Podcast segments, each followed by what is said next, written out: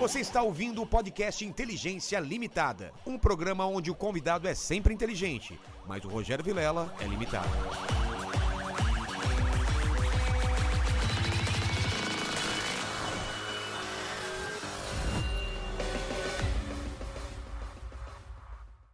Terráqueos! Como é que você tá? Eu sou Rogério Vilela e está começando mais um Inteligência Limitada. O programa onde você já sabe a limitação da inteligência acontece somente por parte do apresentador que vos fala. Porque sempre trago pessoas mais inteligentes, mais interessantes e mais marinhos do que a gente, né? Gostou dessa? Essa É, foi, horrível, fraca, né? Foi fraca, pelo mais amor de marinhos, né? Tipo, azul marinho. Tá enferrujado, hein, Vilela? Ah, é, Tô, eu- Tá enferrujado.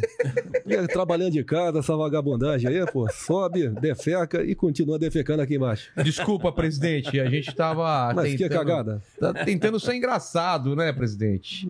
Tá, tá precisando melhorar, tá ok? Tá bom, obrigado. Já tem teu suplente aí, qualquer coisa aqui. tá E eu ok? tomei a vacina, eu tô preocupado com pegar AIDS com isso, né? Que tem um negócio que você falou aí. Olha de- só, eu, a AIDS vai acabar pegando é a tua mãe se tu continuar falando isso aí, tá ok?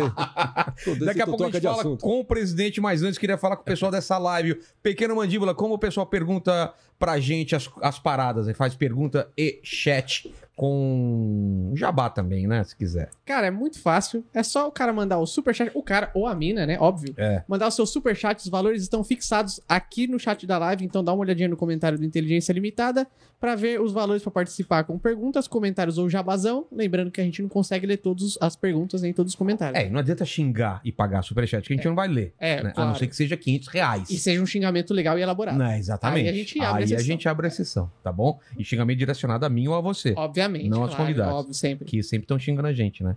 Óbvio. Exatamente.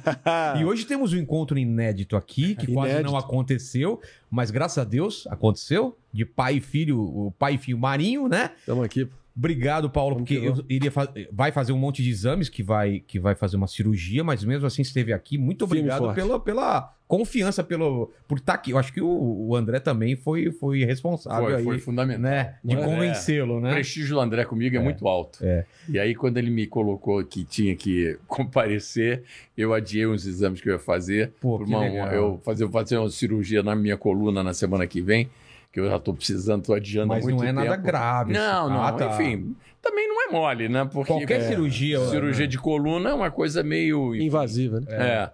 Mas ele- o médico disse: ah, é simples, você chega lá, a gente vai botar umas placas, seis parafusos. Eu entro. Ele falou assim, ó. É, é.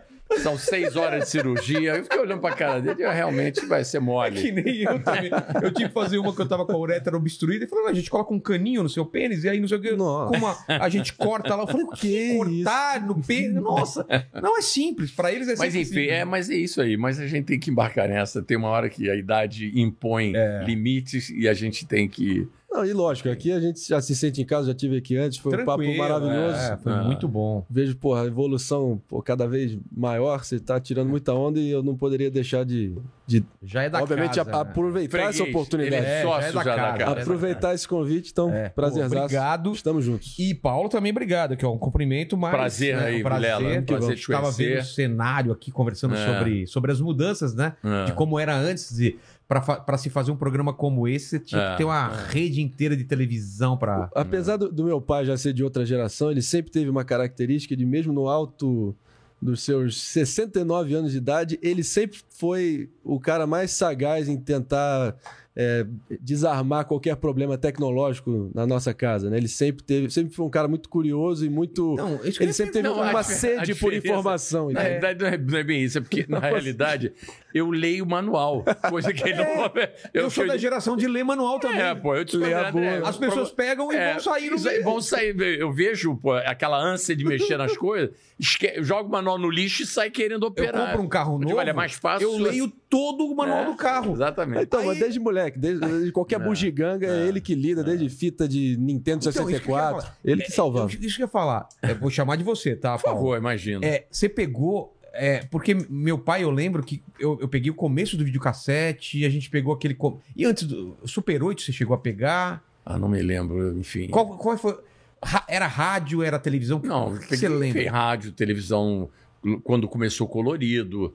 Enfim, eu, garoto, mas me lembro de tudo isso. Quando você era garoto, É, era mais rádio. é, não, é, já começou a televisão, eu, eu não me lembro a data exatamente, Sim. mas eu era garoto quando começou. Eu me lembro da transformação da televisão a cores. Que foi um evento assim realmente. Um evento. Mas É, isso foi é, o quê? A é. transmissão passou, passou A a, ser a transmissão cores? passou a ser a. Ah. É, é. Eu lembro que o pessoal colocava um Era negócio preto e na branco. frente da televisão, É, lembra? Um uma negócio de tela. degradê. É, uma Era tela. azul em É, cima e marrom embaixo. Eu- Que era um colorido do preto e branco, É. né? Mas você botava na tela. Era Funcionava improviso. só pra faroeste, né? É, que ali é- embaixo era marrom e... É impressionante esse mundo que a gente está vivendo aqui. É muito Eu rápido, entrei né? aqui nesse teu, nesse teu estúdio aqui e fiquei me perguntando, tipo, o cara montou uma, uma, uma estação de televisão dentro da casa dele. É. Você tem um, uma, uma pessoa ali que está cortando No no, switch, no, né? no computador. Prezado Você mandíbula. tem quantas câmeras? Uma, duas, enfim, Sete. sete, sete câmeras aqui. Tudo montado e vida que segue. É. Dentro da tua casa, com um investimento, enfim, relativamente baixo. Sendo com- transmitido pro mundo inteiro. sendo transmitido para o mundo inteiro. E nadando de braçada na audiência em comparativo Não. com grandes investimentos e grandes operações. É, é- E aí que é- rola é- essa- É, é. absolutamente. ah, É ah, impensável, é né? impensável. Eu, por exemplo, trabalhei em jornal impresso, né? Eu fui vice-presidente do Jornal do Brasil, depois na Gazeta Mercantil. Hoje, o jornal impresso é uma, é uma, é uma carruagem. É, uma porque fábrica ele, de carruagem. Ele chega na sua Você- casa não, atrasado. primeiro, Você compra aquelas bobinas de papel, que vão enormes, que Ah, é? são Você transportadas. já foi no, no Primeiro, jornal? Já viu como é? Não, Há um você- tempo, eu era primeiro, garoto, sim, mas a, fui, a- fui, a fui. operação Sim. toda é o seguinte: se comer. como essa jo- começa? Primeiro, o papel, na maioria das vezes, ele é importado. Então, vem de navio do exterior. Não, mas vem a bobina. A bobina, enorme, vem do exterior, transportada por navio. Você tem que tirar do, do, do cais do porto, desembaraçar, leva aquela bobina para a sua gráfica, coloca aquilo na rotativa e jornal, e aí, enfim, é, é um- enfim, aí você, o jornal está impresso, você encarta ele ah, dentro da própria oficina do jornal. Corta e já. Não, meio já- não, ele já vem, mas vem, vem por cadernos, É. oito páginas, 16 Sei, páginas. sei. Você tem que fazer o encarte desse jornal para ele ficar completo. Aí vem o capataz que pega esse jornal na sua, na, na sua oficina gráfica Sei. e aí leva para a capatazia que distribui nas regiões das bancas e nos, assinantes. Aí tu recebe o jornal às seis e meia, sete da manhã na tua casa. De notícia de ontem. Irmão, É. acabou. Não, e eu lembro o jornal. Não, desculpa, aquela coisa. Eu, eu, eu, eu me lembro. Você há, relutou, há pouco né? tempo atrás, há pouco tempo atrás, eu você entrava nos aviões para viajar, eu ia muito a Brasília nessa época. Tinha um carrinho da É companhia verdade. que vinha com todos os jornais Bem do lembrado. dia, É, lembro. entregando para as pessoas os jornais. E aí o, o avião decolava, você olhava os passageiros, estavam todos com o jornal na mão, lendo.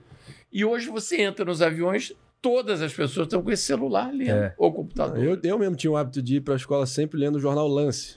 Lance sei. esportivo, clássico. É, Era um lembro. hábito meu, dos meus amigos. Não, e eu trabalhei em Esquece. jornal. É. Não e tem uma mais. coisa que é mais antiga ainda, que a gente montava o jornal no, no, no Pestap.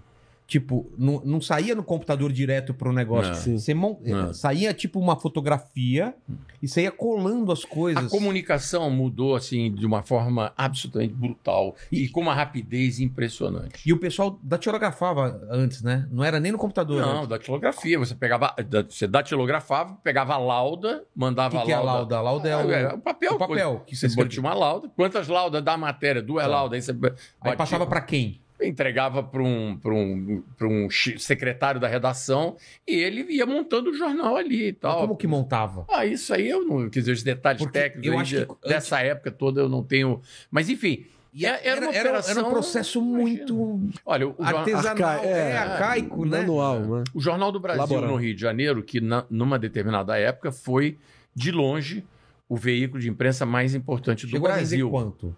Ah, eu acho que o Jornal Brasil, que não tinha uma grande circulação, mas era um jornal que tinha. Eu acho que chegou a ter 500, 600 mil exemplares dia. Na época, do, enfim, do auge da, sei que a do Folha jornal. chegou a vender um milhão. durante o período da, da, da ditadura no Brasil, o Jornal do Brasil era um jornal de resistência, era um jornal de esquerda. Ah, é? É, e ele se manifestava e, e sofria aquela censura da, da- da- do regime da época. E era um jornal que tinha uma audiência muito. é- Era assim, uma, a Bíblia da, que as pessoas se informavam. Enfim, então era um jornal muito importante. E aí eu me lembro, eles.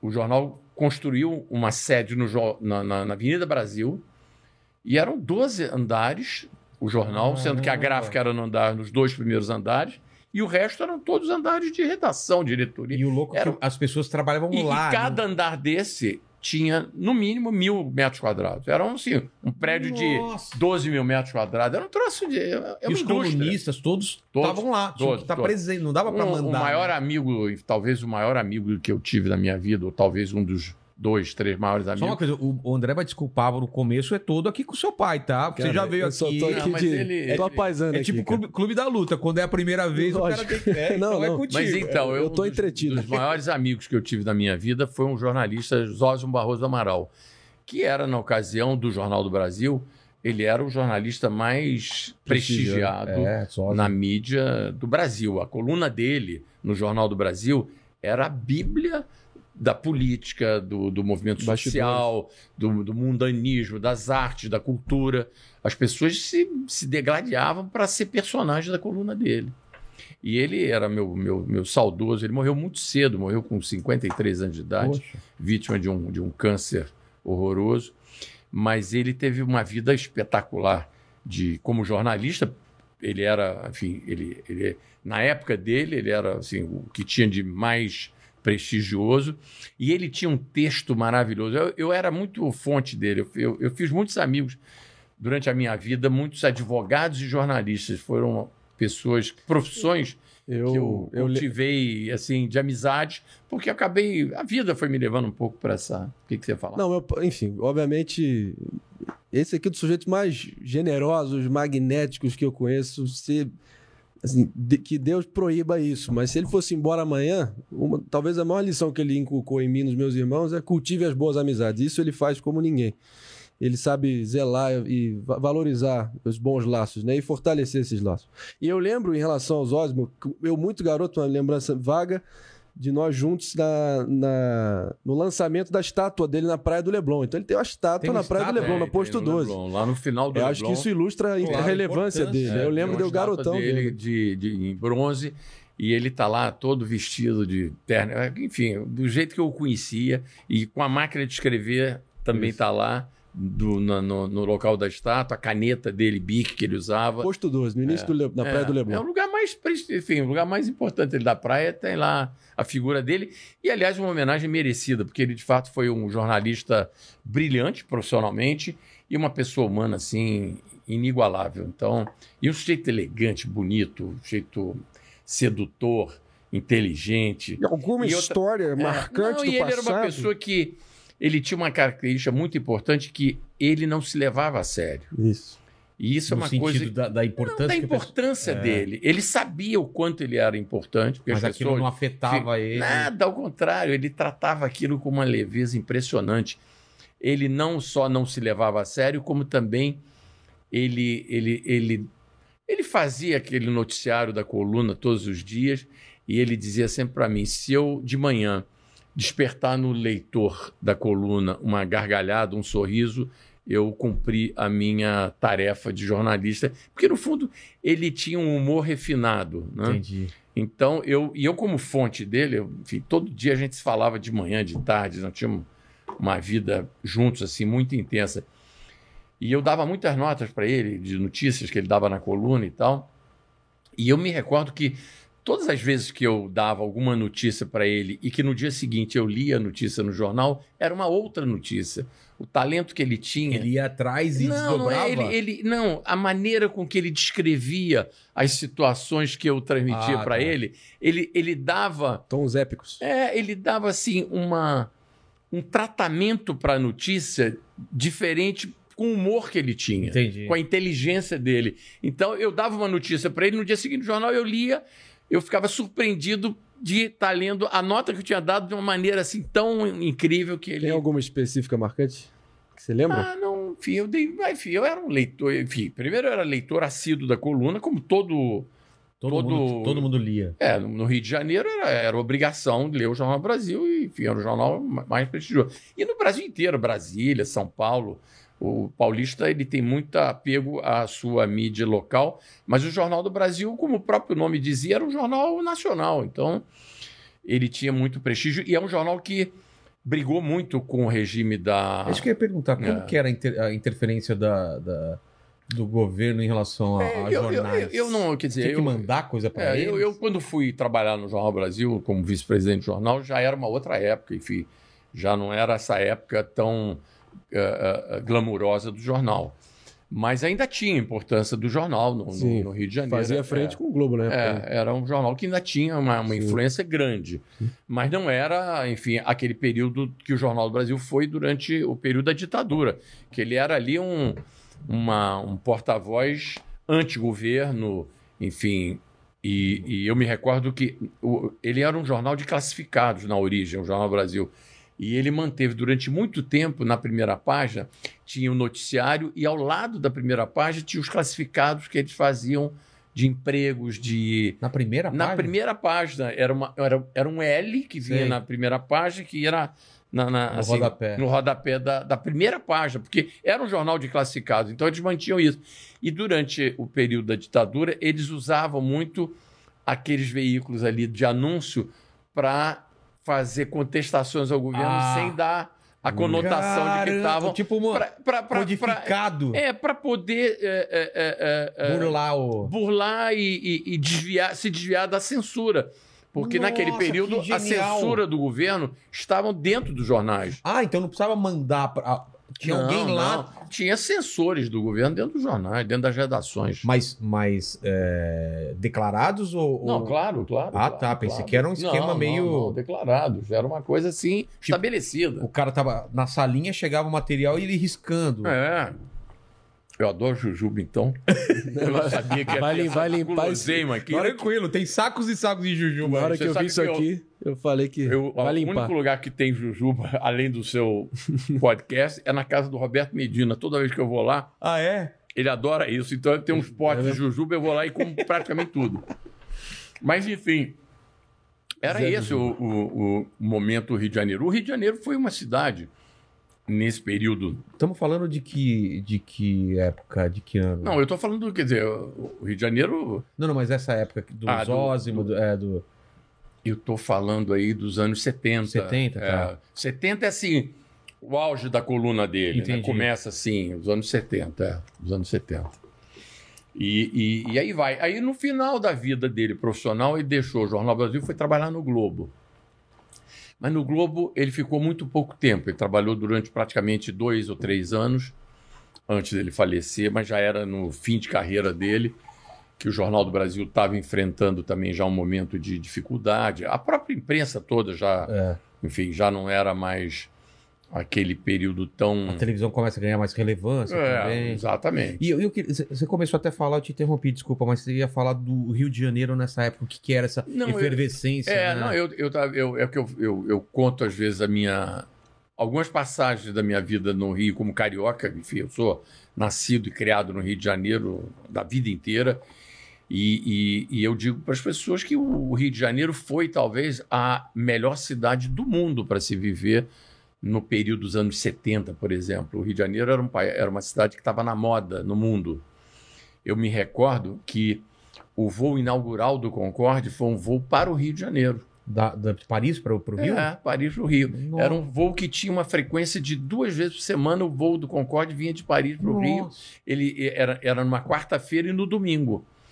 E, por acaso, no voo inaugural do Concorde, teve uma festa ah, em comemoração a esse voo inaugural. Eu fui na festa na casa do Roberto Marinho, com quem eu não tenho nenhuma relação É. familiar. É, não, não. É, Impressionante, aliás, é, é. é uma coincidência meu sobrenome. Eu costumo dizer para todo mundo que pergunta: ah, você é da família do Roberto Marinho?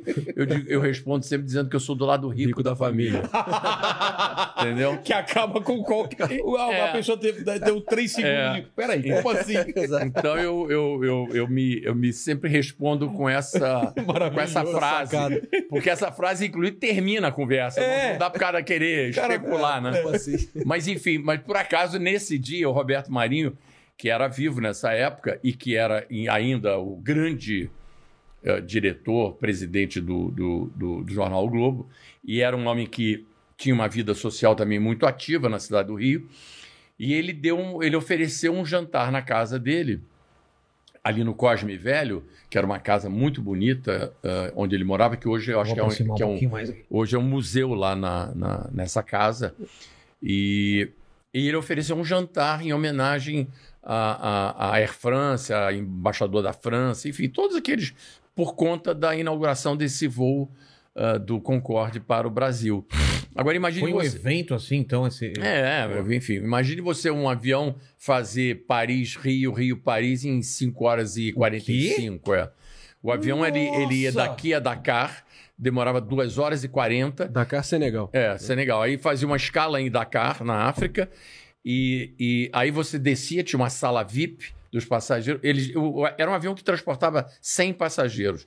Tinham duas Aí não era do muito avião. grande, então. Não, ele era um avião pequeno.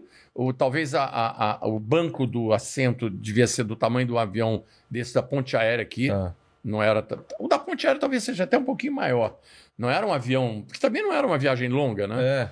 E duas horas e meia você chegava em Dakar, saía para essa sala VIP, aí tomava um sorvete e tal ali, aquele tratamento O VIP. pessoal abastecia. E aí o avião abastecia, você decolava de Dakar, chegava em Paris às se- sete da manhã com mais duas horas e 45. Aí você chegava em Paris, tinha um mega esquema de, de, de café da manhã no próprio ah, hall do, do desembarque, ali onde você desembarca, para os passageiros do Concorde. Enfim, era uma outra época. É. Você fez esse trajeto logo na largada? Ou, Não, ou- eu fiz um logo. pouco depois. Não, não, fiz logo. Não, não nesse voo inaugural. Não, sim, mas, Mas logo. nessa época. Logo É, até porque nesse momento eu- eu- da minha vida, eu tinha 20, a- 21, 22 anos de idade, 23 nessa época. Eu estava nesse momento casado com uma minha primeira mulher, que, foi, que era francesa, Ah, é? é, e ela tinha muitos Era um- amigos franceses. uma- Mas conheceu lá ou aqui? Não, no conheci Rio. aqui no Brasil. Uma no atriz Brasil. e socialite, Odile Rubirosa, que era é, viúva do Porfírio Rubirosa, que Tá. tinha a alcunha de último playboy. Eu, enfim, eu sou Ah, é? devoto da, bi- bi- da, bi- É, da biografia dele. Carrega, vai, vai fazer a Não, biografia dele. Não, dia, eu, claro. eu, eu insisto há quanto tempo nessas, É, nessas é, insistindo, mas eu, Não, eu eu, fico quando, mas eu digo para ele, meu filho, maravilhado. isso para mim, eu, eu quando olho para trás, e isso faz tanto tempo, é, que eu fico achando que isso foi uma outra vida que não fui eu que vivi, foi Mas uma foi. outra pessoa. Porque é assim, são. É, tá tão distante do meu mundo de hoje, né? É. Que eu fico, às vezes, mas eu de fato tive o privilégio de ter tido uma vida muito. E de ver várias mudanças, muito né? ma- Maravilhosa e viver momentos de, do, do mundo também maravilhoso e ter vivido, ter conhecido pessoas interessantíssimas na minha vida. Enfim, foi um privilégio. Eu, quando me casei com a minha primeira mulher, Tinha Odile, 21 anos. eu tinha 21 anos de idade e ela tinha 33. e foi uma história de amor. A gente se conheceu. E no- quem ela era? Ela era viúva do Porfírio é, Rubirosa, ela- que era ela- conhecido é, como. Não é? Ela era viúva, ela tinha 33 anos, o marido dela tinha morrido dois anos antes num acidente ah, de carro no Bois de Boulogne, que é aquele parque lá em Paris. Ele estava dirigindo e pra, indo pra, de volta para casa numa Ferrari que aí ele bateu de frente com uma Nossa. árvore no, no Bois de Boulogne.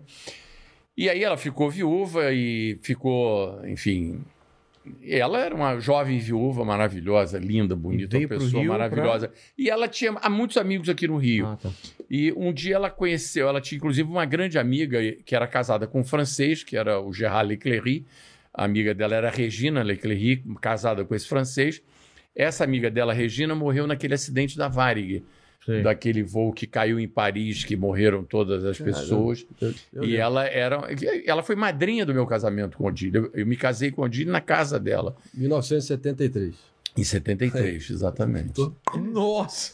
Mas enfim, essa tem muita história. Não foi capa da revista Manchete, meu amigo. Revista Não, Manchete. é, Mas isso aí é. Ele, ele, ele tenta diminuir o Pô, valor, André, mas eu fico fica- realmente. O André fica botando pilha nessa história. Eu digo, André, isso aí, ó, Porra. seu personagem que Mas, já não cara, existe mas mais, assim, aí já Não tá. existe mais, mas é você, porra. Eu imagino, eu imagino um filme. Eu fico sabe, você deslumbrado. aque- É. aquele Rio de Janeiro. Os que meus, tá é, o- não, porque o Rio de Janeiro, de fato, é como era hoje em dia tá vivendo um esvaziamento econômico brutal. A autoestima do carioca, dos car os cariocas mais ferrenhos, amigos meus, já meio que já estão num clima de já era, É, porra, tem mais era uma jeito, vez, é. tem que aceitar essa decadência como novo normal. Que é e, porra, triste e eu tenho um exemplo dentro de uma casa ce- que uma- des- desfrutou da era dourada. Mas por por isso É, mas a, a cidade, que- que a cidade do Rio de Janeiro foi abençoada É. por uma natureza única. Quer dizer, não tem. Eu, eu talvez, enfim, arrisco dizer que eu não conheço uma outra cidade que, Que tem tenha isso. que- é. aquela beleza natural da montanha, do mar, daquela mata atlântica, tudo junto ali. Mas foi, enfim, eu acho o seguinte, o Rio de Janeiro ele foi foi perdendo relevância principalmente por conta da classe política do Rio de Janeiro. Eu acho que os políticos do Rio de Janeiro acabaram com a cidade, com o Estado. Nós, tivemos, nós não tivemos a sorte que São Paulo, por exemplo, teve, de ter uh, bons governantes, pessoas sérias que, que foram sempre criando desenvolvimento no Estado. Enfim, não existia esse abismo que existe hoje entre ah, o Rio é? e São Paulo. Não. Aliás, eu vou te contar, vou te dar alguns exemplos. O Rio de Janeiro era onde tinha a Bolsa de Valores do Brasil. Não existia Bolsa de Valores em São Paulo. A Bolsa de Valores do é. Brasil era no Rio de Janeiro, aonde eu trabalhei. Com 19 anos de idade, eu fui ser operador no pregão da Bolsa ah. de Valores. Então, Grande prêmio de, é, do Rio, no Rio de Janeiro, né? Não, enfim, eu, tô, eu, tô, eu tô te dando esse Mais exemplo. O, é, o, o, os paulistas, quando queriam viajar, faziam o, o, movimento inverso ao que nós fazemos hoje. As, o hub principal do Brasil para o exterior e para o Brasil inteiro ah, é? era, era, o Rio de Janeiro. Ah, o ponto do Rio para o mundo. Para o mundo. Então, ah. os paulistas tinham que pegar um voo para fazer escala no Rio de Janeiro, para vir para o Rio de Janeiro, para ir para Nova York, para ir para Paris. Por exemplo, o avião Concorde não vinha a São Paulo. Ah, Os é? paulistas tinham que vir para o Rio de Janeiro para pegar o avião. Então, eu estou te contando uma época em que eu tive o privilégio de viver, muito jovem, mas que foi assim a época mas, de ouro do Rio de Janeiro. Que, por que que... É, eu sei que tem esse lado político, né? Mas por que, que tem essa, essa conjunção dessa época ser tão maravilhosa que todo mundo fala realmente do Rio? Porque os pensadores estavam lá, as pessoas. É... Todos os movimentos culturais, todos as, as, os movimentos importantes na cultura brasileira foram. Estavam no Rio de Janeiro. Os artistas do Brasil inteiro, quando queriam uh, uh, ter sucesso, eles caminhavam, iam para o Rio de Janeiro. Ai. Você tinha todas as televisões enfim, com sede no Rio de Janeiro. Enfim, todo a, a produção a, cultural é toda no Rio de Janeiro e tinha e tinha e tem, mas hoje também muito maltratada, aquela beleza natural é. da cidade. Aquilo era uma atração, como ainda é hoje. Eu fico dizendo, eu recentemente fui pré-candidato à prefeitura do Rio de Janeiro na última eleição, quando o candidato do PSDB, eu fui presidente, eu era presidente do partido do PSDB no Rio de Janeiro. E o nosso candidato, que era o Gustavo Bebiano, teve aquele episódio da morte dele tão prematura, que era um, um saudoso amigo, um irmão que eu tinha. E, e, e com a, o evento da morte do, do Gustavo, o, o, governador João Dória e o Bruno Araújo, que é o atual presidente do partido, me pediram para que eu fosse ocupar aquela, aquele lugar de pré-candidato à prefeitura do Rio de Janeiro. E esse pouco tempo que eu fiquei na condição de pré-candidato à prefeitura, eu pregava sempre a questão do, do, emprego e eu dizia que o emprego no Rio de Janeiro ele está vinculado basicamente à atividade de turismo. Porque a atividade de, de turismo no Rio de Janeiro é a vocação do Rio. Não adianta querer achar que nós vamos transformar a cidade do Rio de Janeiro e o estado do Rio de Janeiro num estado industrial quando não, não, não. tem mais essa vocação. É, Isso já eu, era, eu acabou. Sei, eu não sei o Rio de Janeiro na escala, mas ele deve estar muito longe de uma de Madrid, não, sei lá, de Paris. Não, não era para estar, tá, né? é, né? Não era. Então, quer dizer, mas, mas por, por conta disso, porque a, os governantes do Rio, eles não tiveram a compreensão de que o, nunca trataram o turismo. Aliás, continuam não tratando. Continuam não tratando. O, o, que fique claro. Que, que, enfim, que me perdoe o, o atual prefeito do Rio de Janeiro, que trata a questão do turismo com a mesma leviandade, com o mesmo desleixo que outros tratavam. Eu não vejo nenhuma vocação, uh, mesmo no, no, no, atual gestor do nem Rio de Janeiro. planejamento, nem é, política pública. Enfim, eu não vejo. Eu, é. Eh, por acaso, logo no início do, do atual governo, eu fui responsável por, por indicar o, o ex-secretário de turismo da cidade do Rio de Janeiro e o, o que ele teve de ferramentas e respaldo. de estrutura e de respaldo para trabalhar a questão do turismo foi zero. Então, enfim, ele ficou poucos meses lá quando percebeu que realmente não ia ter condições de tocar o projeto transformador para que a cidade realmente mude a sua face ele resolveu deixar o governo, mas enfim. não vamos falar, não vamos dessa, falar disso, não. Que essa, isso é, é, não, isso claro. é coisa. Isso é, essa, essa é uma agenda. Essa é a agenda negativa do Rio é. de Janeiro. A agenda do, do, política do Rio de Janeiro, sem dúvida, é a agenda negativa. Os políticos assassinaram, os políticos do Rio de Janeiro, com raras exceções. Claro que em toda. toda... Pode generalizar sempre. É, mas, enfim, com raras exceções. Raras exceções A, a política do Rio de Janeiro assassinou É. a, a perspectiva da Mas cidade. vendo daqui, Mas- parece uma coisa meio sem saída, né? Parece que é uma. É um inferno. É um inferno. que- Não, e, e- e é isso que eu estava falando. Eu, tô- eu, eu vivi o Rio de Janeiro que não existia essa diferença entre as pessoas, ao contrário, queriam migrar de São Paulo para o Rio de Janeiro. O mercado financeiro era no Rio de As Janeiro. agências de publicidades. Era maiores tudo eram no. Rio de Janeiro. É. Enfim, ah, ah, os grandes publicitários estavam no Rio de Janeiro. Então, enfim, era, era uma outra realidade. E hoje essa coisa se, se inverteu.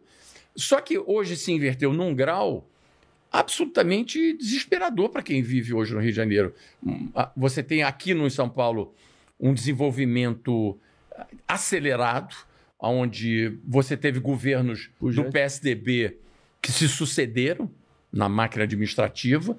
Isso, obviamente, ajudou ah, o Estado a crescer, porque quando você tem uma continuidade, eh, as políticas podem ser feitas a longo prazo, e, e- e- e os paulis- paulistas e paulistanos se beneficiaram disso.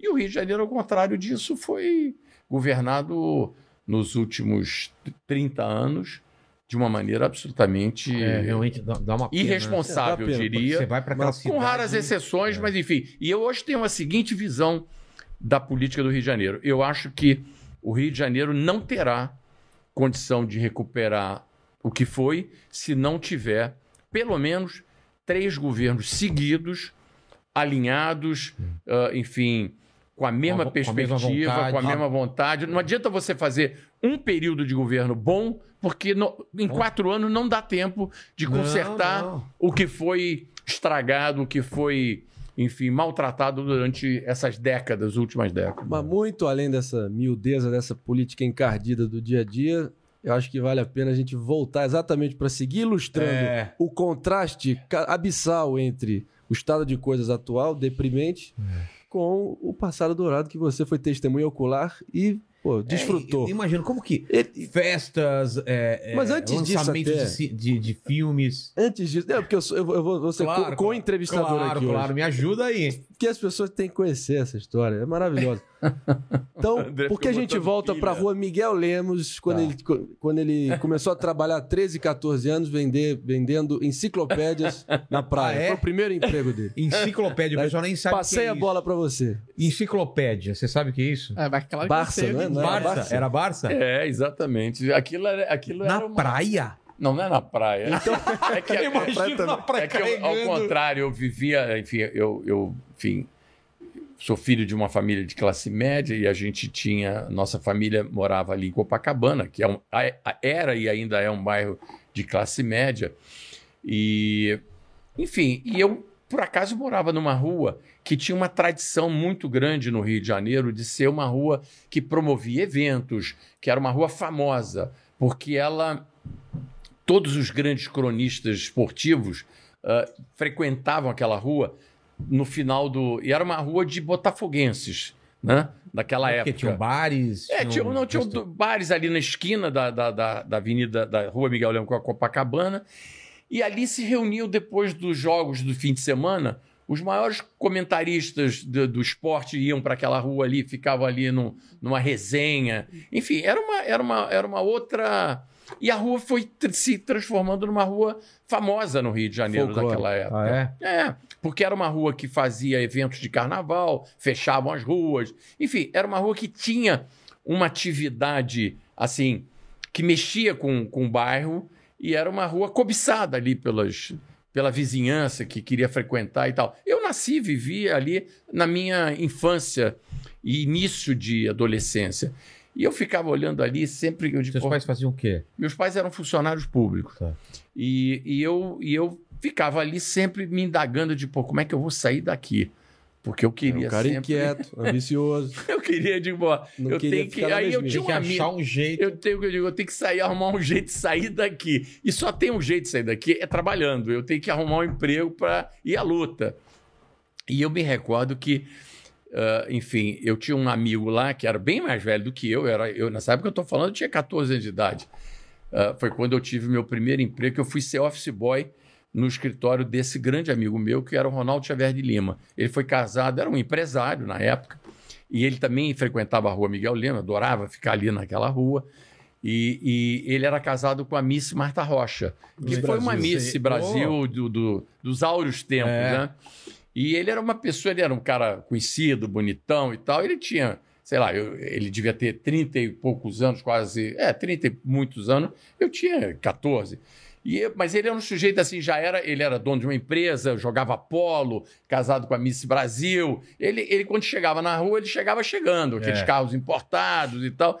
E eu digo, porra, eu preciso ser amigo desse cara, que esse é o cara, é o meu da- trampolim. Por que, É o meu- que ele é o que ele é, É, o- né? é o meu trampolim para sair da vida da Miguel Lemos. E aí, um dia eu cheguei para ele, garoto, eu disse, pô, Ronaldo, eu tô precisando de um emprego, uma oportunidade. Será que você não tem um negócio? Ele gostou de mim e tal. A gente ficou ali trocando uma ideia. Ele disse, vem, me procura no meu escritório semana que vem.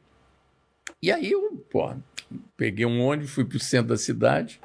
Eu me lembro que para ir ao centro da cidade, as pessoas não iam ao centro da cidade se não fosse de paletó e gravata. O quê? Não, não havia hipótese, era um lugar que as pessoas só frequentavam de paletó e gravata. Eu não tinha paletó nem gravata, eu de, pô, me dei uma arrumadinha e tal, fui lá no escritório dele. Ele disse: O que, que você quer fazer? Eu digo: qualquer coisa. Eu quero sair da Miguel Lemos, eu quero vir para cá. Eu quero ver. eu quero vir para cá, eu quero ganhar dinheiro, eu Eu quero. conheço enfim. muito o Rio. O centro seria o quê lá? Que- É como é o centro É o centro de hoje. centro de hoje Ah, daqui tá. de São Paulo. Tá. Que lá onde, é onde um era, mausoléu, que, né? que onde, onde é, aliás, o centro de São Paulo também era um, um- um grande ah, lugar Polo, né? eh, de, do, do, do, do, do mundo econômico aqui em São É. Paulo. Hoje está abandonado. É, hoje foi pra Vira Faria. Lima, É, lugar. Tá. Vira e mexe, eu vou ao centro de São Paulo e vejo que não, é. não existe mais. O do Rio de Janeiro foi na mesma toada. Tá. Hoje o Rio de Janeiro está Então Completamente- época era, era o lugar. era o lugar. Então, eu fui lá e ele aí me botou lá na, na companhia de seguro dele, me, tra- me arrumou um emprego de office boy. E ele era um sujeito muito namorador. Ele, ele, além de ser casado com uma mulher muito bonita, mas ele não resistia apenas à beleza da mulher dele, que era aquela Miss Brasil. E ele tinha umas namoradas. E aí ele dizia: Pô, tu vai me ajudar a administrar minhas namoradas. Eu digo: É comigo mesmo. Pô, que serviço bom. Tem problema nenhum. E ele tinha uma namorada que ele tinha mandado ela estudar em Londres. E aí ele chegou para mim e disse: Pô, tu vai para Londres. O quê? É, eu já tinha. Daí eu já estava com ele há uns um ano e meio. Ele disse: Você vai para Londres cuidar da minha namorada. Mas como você não vai para lá só para ficar de babá da minha namorada, você vai fazer o seguinte: eu vou te arrumar um emprego, porque tra- eu trabalhava na companhia de seguros dele, que era a companhia Celso de Seguros. E você sabe que o maior mercado segurador do mundo fica em Londres. É. E ele representava uma empresa inglesa no Brasil, que era a Sedgwick Forbes. E ele chegou para mim e disse assim: Vou te arrumar um emprego lá na Sedgwick, tu vai para lá, vai ficar de dia, pagar um dinheirinho e tal. Vai fazer um, um tipo. Você vai ser um trainee, um, um estagiário lá. Um, um tipo, uma espécie de estagiário. Vai fazer um estágio para conhecer e tal. Eu falava pouquíssimo inglês, mas eu digo, pô, eu vou, vou nessa, É vou me claro, não aventurar. tem que perder. E aí, então, eu, eu, eu de dia trabalhava na companhia Sedgwick Forbes, lá no Lloyds, onde é a bolsa de seguros do mundo. Ganhava. Ganhava e, e- e ele me dava uma ajuda também. E à noite eu fazia Ciceroneava. ciceroneava a namorada dele. Nossa, com todo maravilha. respeito. Com todo respeito. Mas porque- iam aos melhores restaurantes. Exatamente. Então Nossa. eu, enfim, fazia companhia para ela ali e por acaso. E, e E, era, morava. e era linda. Era, era uma, uma gata. Nossa. E eu e aí moravam juntos num apartamento, era um apartamento maravilhoso, num basement floor, ali em, em, em- ali em Marble Arch, onde a gente morava. E, e, ele, e ele ia muito a Londres. Então ele dava aquelas fugidas dele e ia para tal. E aí eu fiquei trabalhando com o Ronaldo durante. Eu comecei lá com 14 anos de idade e, e saí da companhia quando eu tinha 19 e fui trabalhar no mercado financeiro. Na ocasião, eu tinha um grande amigo lá do, do Rio, que era o Maurício Leite Barbosa, que era dono da maior corretora de valores do Brasil. Ela tinha, ela detinha 70% do movimento da bolsa de valores. E eu tinha 19 anos de idade, a bolsa de valores bombando no Rio de Janeiro, todo mundo ganhando fortuna. Eu digo, é para aí que eu tenho que ir, eu vou para É bolsa. tá. Aí eu era Boa amigo dele, ele me disse, Paulo, vem trabalhar aqui na, na corretora e tal, e me botou no pregão. Eu até, até pouco tempo atrás, nessas minhas mudanças, acabei perdendo, mas eu tinha minha carteirinha de operador do pregão da Bolsa de Valores do Rio de Janeiro. E lá era, não tinha nada de eletrônico, você vendia e comprava no grito, né? Você ia O pro quê? pregão, era, era um bloco de, de boleta na mão, começava a gritar, vendo, compro, vendo e compro, Nossa. e aí ficava aquela coisa, bem no estilo do que era o mercado no, no início, né? E aí E foi a isso. gente vê os filmes, né? Ah. De Nova York, da Totalmente. época, os caras É, gritando. Exatamente, era a mesma coisa. Todo Então, mundo engravatado. Todo mundo engravatado, era um mundo assim, maravilhoso e tal. E eu ali, muito jovem, bolsa de valores, dinheiro Você já estava com quantos anos Eu nessa tinha época? 19 19, anos, 19 tá. para 20 anos. E aí, aquele mundo de bolsa de valor, operador, eu ganho dinheiro ali com a. Pô, Pô, com 19 anos. e, é, e a- e eu trabalhava na maior corretora de valores do Brasil. Nós tínhamos um prédio ali na Avenida, na Praça Pio 10, era um prédio inteiro da corretora. Nossa. E, e eu me lembro que todo, já era na época do Delfim, o Delfim era o ministro da Fazenda Delfim nessa época e tal. E, e, e nós tínhamos, assim, um, um- um poder, um prestígio no mercado imenso. E ali na- eu, eu saía, comprava e vendia para os clientes, mas também acabava comprando e vendendo para mim. E ganhava dinheiro nessa operação do, do compra e venda meu também. E aí, que você lembra o que, que você comprava na época? o que, que Ah, dando? Eu, eu- eu me lembro que a gente lançou várias ações no mercado, tipo a Cisita, Gomes de Almeida Fernandes, construtora, Sei. que depois se transformou em Gafisa. Eu- estou me lembrando do, do posto onde eu trabalhava, Sei. porque a Bolsa de Valores era dividida em cinco postos a- a- em todas as ações. Eu ficava responsável por um que era de, ia de A a, a, a G, por exemplo, Sei. era por ordem alfabética. As ações com de A a G eu operava e tal, e as outras. E eram seis, seis ah, ah, ah, ilhas de operação, e cada ilha dessa tinha um operador da Marcela Leite Barbosa. E, e ali, enfim, o mundo. E eu era mega assediado, porque, como nós era a maior corretora, Claro. eu, enfim, eu, eu- eu, imagino, vendia. pro- Eu tinha também. Eu, eu, eu tinha meus amigos ali, que eu também dava moleza para meus amigos. Claro. Então, antes, quando- na hora de lançar uma ação, eu pegava ali uns dois, três amigos e dizia: vem cá que eu vou. Toma aqui a boleta em branco, vai lá e registra para você, que esse troço já já vai subir. E assim foi. E aí, fiz muitos. E no enfim, Brasil tava, tava, tava a, a economia tava bem, tava pô, milagre brasileiro. Milagre- milagre O econômico, Governo, né, governo militar, enfim. É. Mas em 71 a Bolsa teve o primeiro grande baque Ah, é? dela, né? E, e, e aí, mas enfim, eu ainda peguei ali pelo menos uns dois, dois anos ali de, bons pra de bolsa bombando, né? Mas aí, como esses IPOs de hoje, que são diferentes, mas naquela época não tinha o compliance. A palavra compliance é uma, é uma palavra que do- da, da nossa época. Sei. O compliance da outra, da- dessa época não era o mesmo. Então, muitas ações que não tinham condição de serem colocadas à, à venda na bolsa foram colocadas, enfim. E aí muitas empresas não performaram e o mercado teve uma hora que desandou. Mas, enfim, era um mercado de. E, e- e como eu te falei, no- a bolsa era no Rio de Janeiro, É? não tinha bolsa de São Paulo. Que doideira. É. É isso, é o garotão, foi forjado na Miguel Lemos, rua folclórica, em busca da sua autonomia, da Mas sua aí você já independência. tinha saído da, da casa dos seus pais, você tava Não, morando... já. já, não, eu já, saí da já. casa dos meus pais, eu tinha 17 anos. Como assim? É? Mas- e já ainda morando e pagando Não, as contas é, e... pagando as contas e Da e- família, e, olha, eu Da te- família? É, e vou te Foi dizer, eu arrimo fui, de família. é, eu fui arrimo de pais vivos, porque Pô, que maravilha. numa hora de um determinado momento, meus pais tinham, as- enfim, não tinham a, a- a facilidade financeira e tal, não tinham uma situação muito confortável. E eu, enfim, a partir de um determinado ponto da minha vida, fui eu que ajudei a- a- colaborava com eles, enfim, ajudava. Eu é que praticamente sustentava a família já muito jovem. Essa essa E essa casa, condição e casa jovem também, né? O primeiro é, casamento. me casei jovem, com 21 anos, me casei com Odile, já nessa circunstância totalmente atípica, Mas né? por Porque quê? Mas contextualiza, Você tinha quem vi- era Odile? Quem É, era Odile? por quê? O que, que isso representa? eu, eu, eu, eu Porque ta- você tinha o mundo inteiro, né? Sim, não, aos mas- seus pés, assim, não, mas eu, não, novinho. mas eu, vou, mas eu vou te contar. Primeiro que foi uma história de amor, não Foi é? uma que foi, paixão mesmo. É, paixão, tanto dela quanto minha. Ela, ela inclusive, na época, estava noiva lá em, em Paris. Ah, é? É, de um sujeito importante na França e tal, e ela des- desfez o, o noivado e, e- e veio morar no Brasil. E eu disse para ela, inclusive, eu logo quando- 21 depois que eu me anos. casei, Nossa. eu me casei com ela, eu tinha 21 anos de idade. Eu fui morar na França, né? E aí, quando eu cheguei na França, eu me recordo que ela frequentava o Grand Monde francês, né? Ela era assim uma pessoa que frequentava a alta sociedade da França.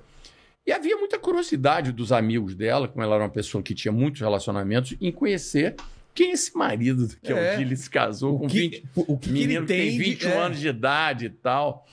E, E aí tinha uma certa curiosidade para me conhecer. E eu me recordo de um episódio muito. que foi assim, meio divisor de, de águas do meu momento ali na França. Quando eu cheguei lá em Paris, ela tinha um amigo que era um sujeito, um grande industrial da França chamado Paul Louis Vellet. E, e esse sujeito era muito amigo dela, um sujeito, é assim, mal comparando, assim, um, pega assim, um, o Matarazzo da, da época áurea Tá. aqui em São Paulo, ele era isso na França. Na França. Inclusive, ele era o dono de uma indústria chamada Sud Aviation, que era uma indústria aeronáutica que fazia os aviões Caravelle, que na época eram os melhores aviões, enfim, que tinham no mundo. E ele era muito amigo dela e tal. E disse: Olha, eu quero te oferecer um jantar para você e para seu marido, Black Tie, aqui na minha casa, um jantar para 100 pessoas, porque Porra. a Meu sociedade da França quer conhecer o teu marido e tal. E aí eu disse: Olha, eu disse para ela: Claro, vou, com o maior Essas prazer coisas e não te tal. intimidavam, assim, Então, não? mas deixa eu te contar que, de fato. Porque, né? Caramba, não. E não, e sem falar francês, porque Ah, naquela época eu não falava francês, eu acabei aprendendo, Na marra. enfim, aprendi na cama, né? O GTM! É, porque é a melhor maneira de você aprender um idioma é na cama, e eu aprendi rápido. E, e, e aí o seguinte, Que maravilhoso isso. eu, eu, eu fui nesse. Aí nesse Só uma jantar. coisinha, eu- eu, posso usar essa desculpa com a minha mulher se ela me pegar com uma russa, Com uma por exemplo. É, mas eu tô aprendendo idioma aqui, né? Mas por acaso com com essa francesa eu me casei, ela casou. é minha mulher, mas enfim. Mas o fato é que quando ele me mandou, ele mandou para Odile a relação dos convidados para esse jantar, eh, constava nesse, nessa relação o ex-noivo dela. E aí eu Que era um. que era um- ele era o diretor-geral do Parimat, Tá. aquela revista famosa. Ele era um conde, tinha o título de conde. Nossa! E ele, ele era, além de ser conde de título, ele era o, o, o, o, diretor da revista. E eu, quando via a, a relação dos convidados, eu disse para o Dílio, olha, você vai ligar para o teu amigo Paulo Ivelé, vai agradecer a gentileza que ele está tendo conosco de oferecer jantar, mas nós vamos declinar do jantar, porque com o teu ex-noivo no jantar, ele está querendo fazer um jantar para ele se divertir, não para mim. É. Então você desliga para ele e diz que nós não vamos. Olha a sagacidade da, da Miguel Lemos Mas se aí. você fazer isso para um cara do tamanho daquele, na É. França, você com 21 anos de idade. Deve ser uma desfeita Porra, não, não é que é uma tamanho- desfeita, você precisa ter. Você precisa ter um pouco de personalidade, Claro, né? Para você poder se colocar diante de uma circunstância dessa, que não era boa para nós, nem para mim, nem para ela, na ocasião, minha mulher. Pois bem, Pra ela também não? claro, porque, enfim, Desfeito. Pelo constrangimento. de- constrangimento. É, E tá. aí ela, ela, ela, ela, muito constrangida, ligou para ele, falou e tal. E ele prontamente me mandou uma mensagem se desculpando, mandou flores para ela e uma mensagem para mim, se Essa desculpando mensagem pela, veio como? pela não, Carta. mandou uma carta, uma, Carta, uma né? Obviamente. é, uma carta, me lembro com flores para ela, se desculpando conosco de ter eh, enfim, tomado essa iniciativa, que, que de fato eu tinha toda a razão e que ele iria desconvidar o, o, Claro, o né? Porque Contade, porquê, é. mas ele queria muito que eu continuasse aceitando o jantar e que eu fosse ao jantar, mas que ele estava desconvidando. E aí eu disse, claro, com o maior prazer. E aí fui no jantar. Qual e circunstância? Enfim, uma Uma casa, tipo um castelo, um assim? castelo na França. O cara era o dono dos maiores. Serviçais, É, aquela tipo, coisa. jantar black tie com era um diner, Talheres. aquele- diner placé que você tem lá o nome das pessoas Nossa. e tal. Ah, com, com E, e o o, nome. no- e, a- e o hall É. de convidados? Quem tinha? É. Alguém relevante? Ah, tinha o que você imaginar de convidados. Mas era uma Então, mesa imensa ou várias mesas? Não, era uma grande mesa principal onde tinha ali umas Nossa, Eu já tô Era fazendo um na minha de cabeça. também, Não, é, cabeça Great fazendo- Gatsby. é, era um jantar, era um jantar. A mesa principal devia ter uns 30 lugares. Tá. E aí os outros lugares eram em mesas separadas, mas a mesa principal, e eu na mesa principal. Por acaso eu caí ao lado da Maria Pia de Savoia, que era filha do rei da Itália, Vittorio Emanuele. E quando o pai, o pai dele, você sabe que o Vittorio Emanuele, o, o- o rei da, da Itália, ele foi deposto na Itália. E a família real italiana foi para o exílio. Ah, é? E ela foi morar em Portugal. Então ela falava português muito bem, a Maria Pia. E sentou ao meu lado, até por uma gentileza dele, porque eu nessa ocasião não falava ainda tão bem o francês. Ah. Ele teve a... E eu fiquei com ela conversando em português, porque ela, enfim, me contando a experiência dela em Portugal. Ela era casada com um milionário francês chamado Robert Balcani na época. E era um industrial francês e tal. Enfim, tinha grandes industriais nesse jantar. Tinha, enfim, um grande amigo dela, que era Jean-Paul Belmondo, um, um ator famoso que, Pô. que morreu recentemente, que era muito amigo dela, que também estava no jantar. Enfim, um jantar. Tinha a Elsa Martinelli, uma atriz italiana, que também era muito amiga dela e tal. Enfim, era um jantar animado. Foi isso. Histórias, E, e- e e- e histórias que eu vivi. Se fosse hoje, teria fotos, teria post em tudo quanto é É. lugar, todo mundo fazendo Teria, stories. teria, teria. Tem, É. tem uma, uma história que eu acho maravilhosa que vale Mas terminou que sua mãe vai, sua É. mãe vai brigar com a gente. Porque você tá Ela não dando, tá pai, mãe. assistindo, ela não, Não, tá não você tá tá, dando não tá pilha assim. nessa história. Ah, conta aí, falando porra, histórias de, de um outro mundo que não é Mas o para meu. pensar, o Porque povo- deixa eu te falar uma coisa aqui, só para cortar o André um minuto. Não, é, calma, total, total de filme. Escuta, eu sou casado com a Adriana, mãe do André, Sim. Que é assim, a paixão da minha vida. Nós estamos casados há 29 anos. Vamos fazer 30 anos de casamento no ano que vem. Eu tenho 27. Ele tem 27. Então, eu eu tô há 30 anos vivendo o- um casamento pleno de felicidade com a mulher da minha vida. Então, quando eu conto essas Olha ele querendo, histórias... querendo garantir a paz. né? É. Não, eu não tô querendo garantir pai não. Quando eu conto essas histórias, É do Arco da Velha, pô. é, de lá coisa de, uma trás. outra época, de uma Então, outra situação. Mas por isso, por Mas isso é a tua que não- trajetória. não é, não é, não é, é E por é isso de que eu- filme, é por isso que É. eu digo, é, são histórias que não que eu fico achando Mas pra que é um outro gente é personagem. maravilhoso ouvir Sim. isso. É que ele é um curioso. Mas- Mas é, Meu não é? Deus, é, teu pai não veio tem- aqui Exatamente. e impressionou Meu- todo meu- mundo? É, meu pai contando as coisas é uma outra época que a gente não tem noção de como era. É. Esse negócio de uma carta é, convidando e você tá ao mesmo tempo tem poderosos, tem a, E é, 21 artistas- anos, veio da Miguel, 21 anos, meu Deus do É. céu. Ele casou com uma 21 espécie, o anos. análogo de Gisele Bündchen da É. época. E aí, pô, saiu, porra, Mas frequentando enfim, esse mundo. era isso, era Aí isso. teve um, teve um episódio, tem- esse aí você tem que contar até em detalhes, que consta é, naquela entrevista que você deu, é, naquela famigerada entrevista que depois você vai até é, Ah, mencionar imagem, é, eu Sim. separei a imagem. lá na frente, mas aí teve É. o, o tal jantar que tá- tinha presença do Aristóteles Onassis com a Jacqueline Onassis, antiga Jacqueline Kennedy, Sei. esposa do John Do Kennedy. Kennedy. que você Conte pra nós, e além disso, a presença do Henry Kissinger, que foi o cara que negociou Não, a paz do eu- Vietnã. Então eu vou contar a pedido do André. Há pedidos isso aqui. E aí eu vou... Há pedidos. aí. Vamos passar para um outro tema, porque Tá também bom, senão tá vamos ficar Não, não, contando essa história aí, aqui. Não, aí. eu estava nessa época casado, é vivendo em Paris. Eu fiquei... ah, antes, Você, morou antes- então em Paris? Morei, morei durante quase quase dois anos em Paris quando eu me casei. Eu passei assim os dois primeiros anos do meu casamento morando lá. Depois eu vim, Aldir veio morar comigo eh, no Brasil, onde eu trabalhava. Tinha, Mas enfim. lá em, lá em Paris você trabalhava lá também? Não, não. Eu passei esse período, enfim, vivendo Vivendo. lá, mas, enfim, sem ter essa preocupação profissional, porque eu já tinha, enfim, um certo patrimônio, estava ali desfrutando dessa minha condição. E ela era uma mulher muito rica também, então ela tinha. Mas de lá vocês também viajavam pela Europa? Viajava, inclusive, porque ela tinha casa em Saint-Tropez. E, e aí nós íamos para. Não para casa dela, porque era nossa casa, então eu- era minha casa. Aliás, o primeiro, primeira, primeira vez que eu me dei conta de que eu estava casado foi quando eu chego em Paris com ela, depois de ter assinado. Porque nós nos casamos formalmente, no papel. E eu chego em Paris e eu estava indo pela primeira vez para a casa dela, que era minha casa, né? A partir daquele momento. Mas era difícil na minha cabeça É. fazer aquela coisa, pô, agora eu tenho uma casa, uma vida em Paris e tal. E aí, quando eu desembarquei em Paris com ela, eu me recordo que na- no prédio dela, ela morava num prédio bonito ali no Bois de Boulogne, e em frente ao Parque Bois de Boulogne. E eu cheguei, ela tinha uma, uma, uma, uma empregada, uma espanhola, chamada Emília, que fazia umas tortilhas espanholas maravilhosas. e ela, e quando eu cheguei, ela vira para mim e diz assim: Buenos dias, patrão. e aí eu disse, porra, eu sou o patrão. Patrão. Quando ela me chamou de bon- Buenos dias, patrão, É. eu digo, porra, aí, é que- aí é que a minha Aí caiu ficha a caiu, ficha. que eu depois realmente eu me casei com essa mulher. E olha, a ficha Cheguei aqui caiu. em Paris. A ficha caiu não faz nem sentido pra geração nova. É. O que, que é a ficha caiu, né? Caiu até- Por causa do aqui seu- mim. Ah, por causa do orelhão, né? É, Do orelhão. caiu a Não, não, ficha, não, ainda peguei Mas enfim. fim do orelhão.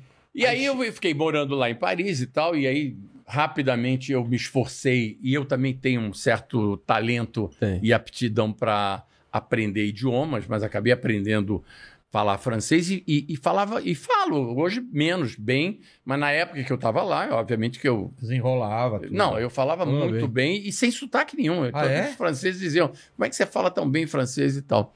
E é uma língua muito bonita, Pô, né? eu então. acho demais. Eu, eu tirava muita onda falando francês. Eu acho que eu né? herdei essa facilidade fonética dele. É, mas enfim.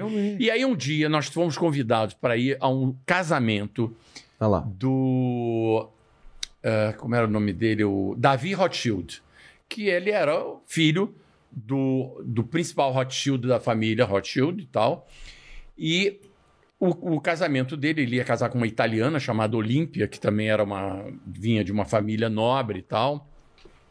E ela, a Odile, minha, a minha mulher na época, ela era muito amiga do Davi, e o Davi mandou o convite para o casal, né? Odile e Paulo Marinho, e era um garden party no castelo dele, o Chateau de Ferrières, que era um dos castelos mais bonitos da França. E ele, e esse castelo, inclusive, depois do casamento, eles doaram esse castelo para o governo francês como parte de pagamento de impostos da família Rothschild. Nossa, então, Caramba. então, esse castelo hoje, eu acho que ele, ele tem, é, tem visitação pública lá. Mas o casamento foi no castelo. Tá. E aí era muito curioso, porque você chegava no, no, no, no casamento, tinha um corredor imenso dentro já do castelo, e os noivos e os pais dos noivos lá no final desse corredor, e tinha um sujeito, que eu não sei o nome dessa pessoa, deve ter um nome, é, depois eu vou procurar na internet. Ele, ele te, você recebia o convite, essa, essa figura tem um nome para descrever, pra descrever esse, esse ofício. Ele Sim. pegava o convite, ele te anunciava em voz alta e batia um bastão. Nossa. Cajado. É, um cajado Arauto. assim no chão e ele anunciava Monsieur Madame Marignot. E aí você ia O nesse trabalho dele é. é, era anunciar o nome dos convidados. E aí você se dirigia aos noivos e aos pais dos noivos, nesse corredor imenso, e lá você cumprimentava, e aí entrava no castelo e ia para o jardim do castelo, onde realmente estava acontecendo o casamento. E aí, nós, e aí ela, o dia estava mega elegante, eu mega embecado na época, de black tie, aquela coisa toda, e aí, quando deu assim, 8 horas é, da noite. cena- tipo é, James Bond, né? Total. É, Cenário James Bond. é por isso Aí que eu idealizo eu, tanto. eu, É. eu cheguei para ela e disse assim: vamos, vamos, vamos pro. Vamos jantar hoje, enfim, vamos fazer uma noitada, a gente tá tão bem, tão. né? E aí saímos do, do Garden Party, eram 8 horas da noite. Mas lá, no, vocês não jantaram lá? Não, não, era um Garden Party. Eu digo, vamos sair daqui, Ah, tá, tá. vamos pro jantar. E aí saímos, fomos no Maxims, que na época era o maior e melhor restaurante da França, que era um lugar assim Ainda onde. tá aberto? Hoje em dia? Eu acho que. Eu não sei se está aberto, mas eu achei.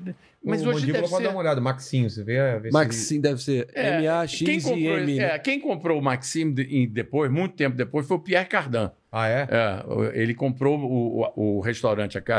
E esse restaurante era um restaurante exclusivíssimo. Você chegava ali, mas não era lugar que qualquer um ia.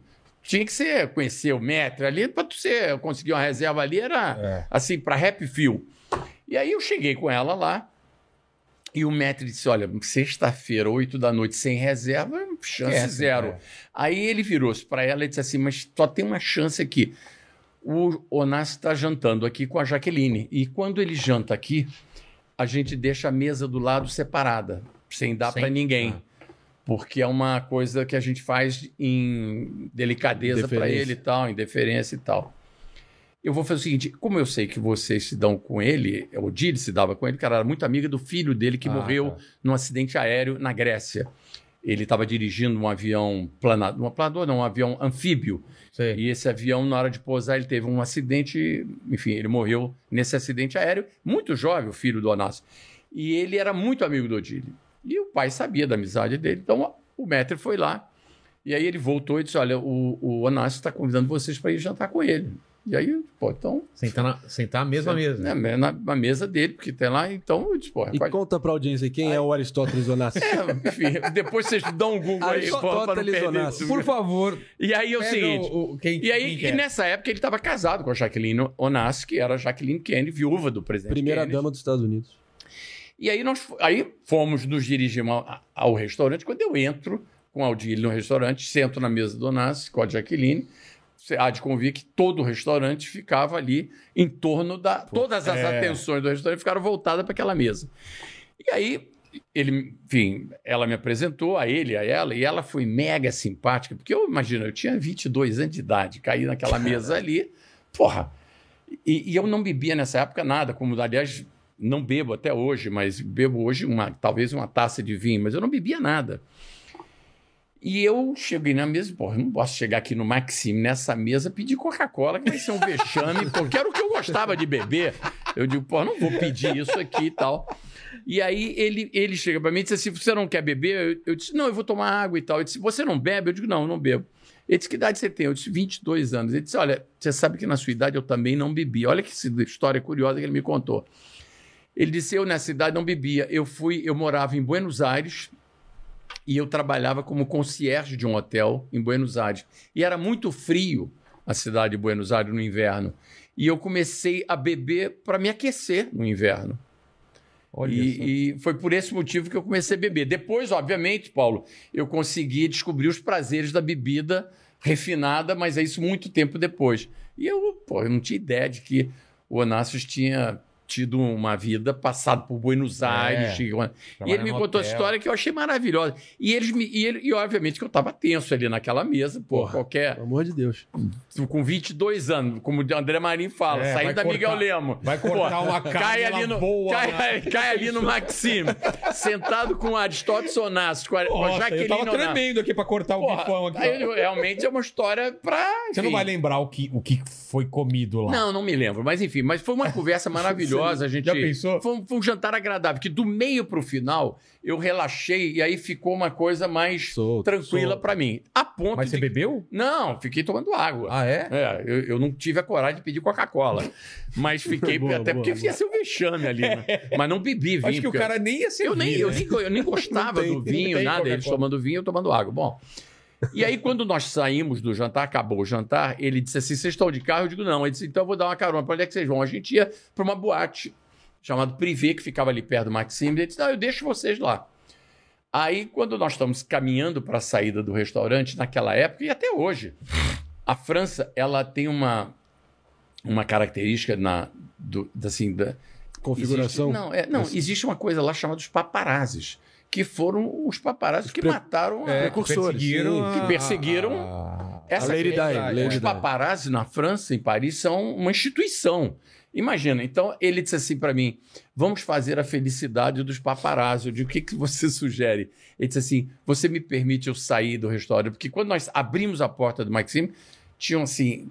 Eu, eu vi aqueles flashes na minha cara, tinha uns 50 paparazzi na porta do Maxime, Caralho. esperando a saída deles, inclusive, porque eles eram o casal VIP. o casal. o né? casal naquele momento. É. Bom, aí eles vamos fazer a alegria dos paparazzi. Você me permite de eu sair do restaurante de braço dado com o Odile e você sai com a Jaqueline? Eu digo, claro. Pô. Cara. Aí, pá. Nossa, vai ser o comentário do. E aí saímos. A distância entre a porta do restaurante e o carro era mínima, era uma calçada. Sei. Mas nesse período da calçada eu vi assim, paparazzi brigando, eu caindo na calçada e tal, para fotografar. E ele entrou no carro com a Odile, eu entrei logo na sequência com ela e tal. Dei lugar para que ela entrasse primeiro e tal. E aquilo ali, aquelas fotos voaram o mundo, né? E, Onde é e, é que entra e... o Kissinger na história? Não, a história do Kissinger foi antes, foi uma outra história que, enfim. outra história. No outro podcast a gente vai contar. Não vai ser nesse, não. Mas você deu uma pesquisada Mas enfim, foi Kissinger isso. deu uma carona. E aí, no, ah, é? uma semana depois, eu viajei para Genebra. E quando eu chego no aeroporto de Genebra, eu estava ali pegando a mala e tal, e eu vi um anúncio da capa daquela revista alemã Der Spiegel. Sim.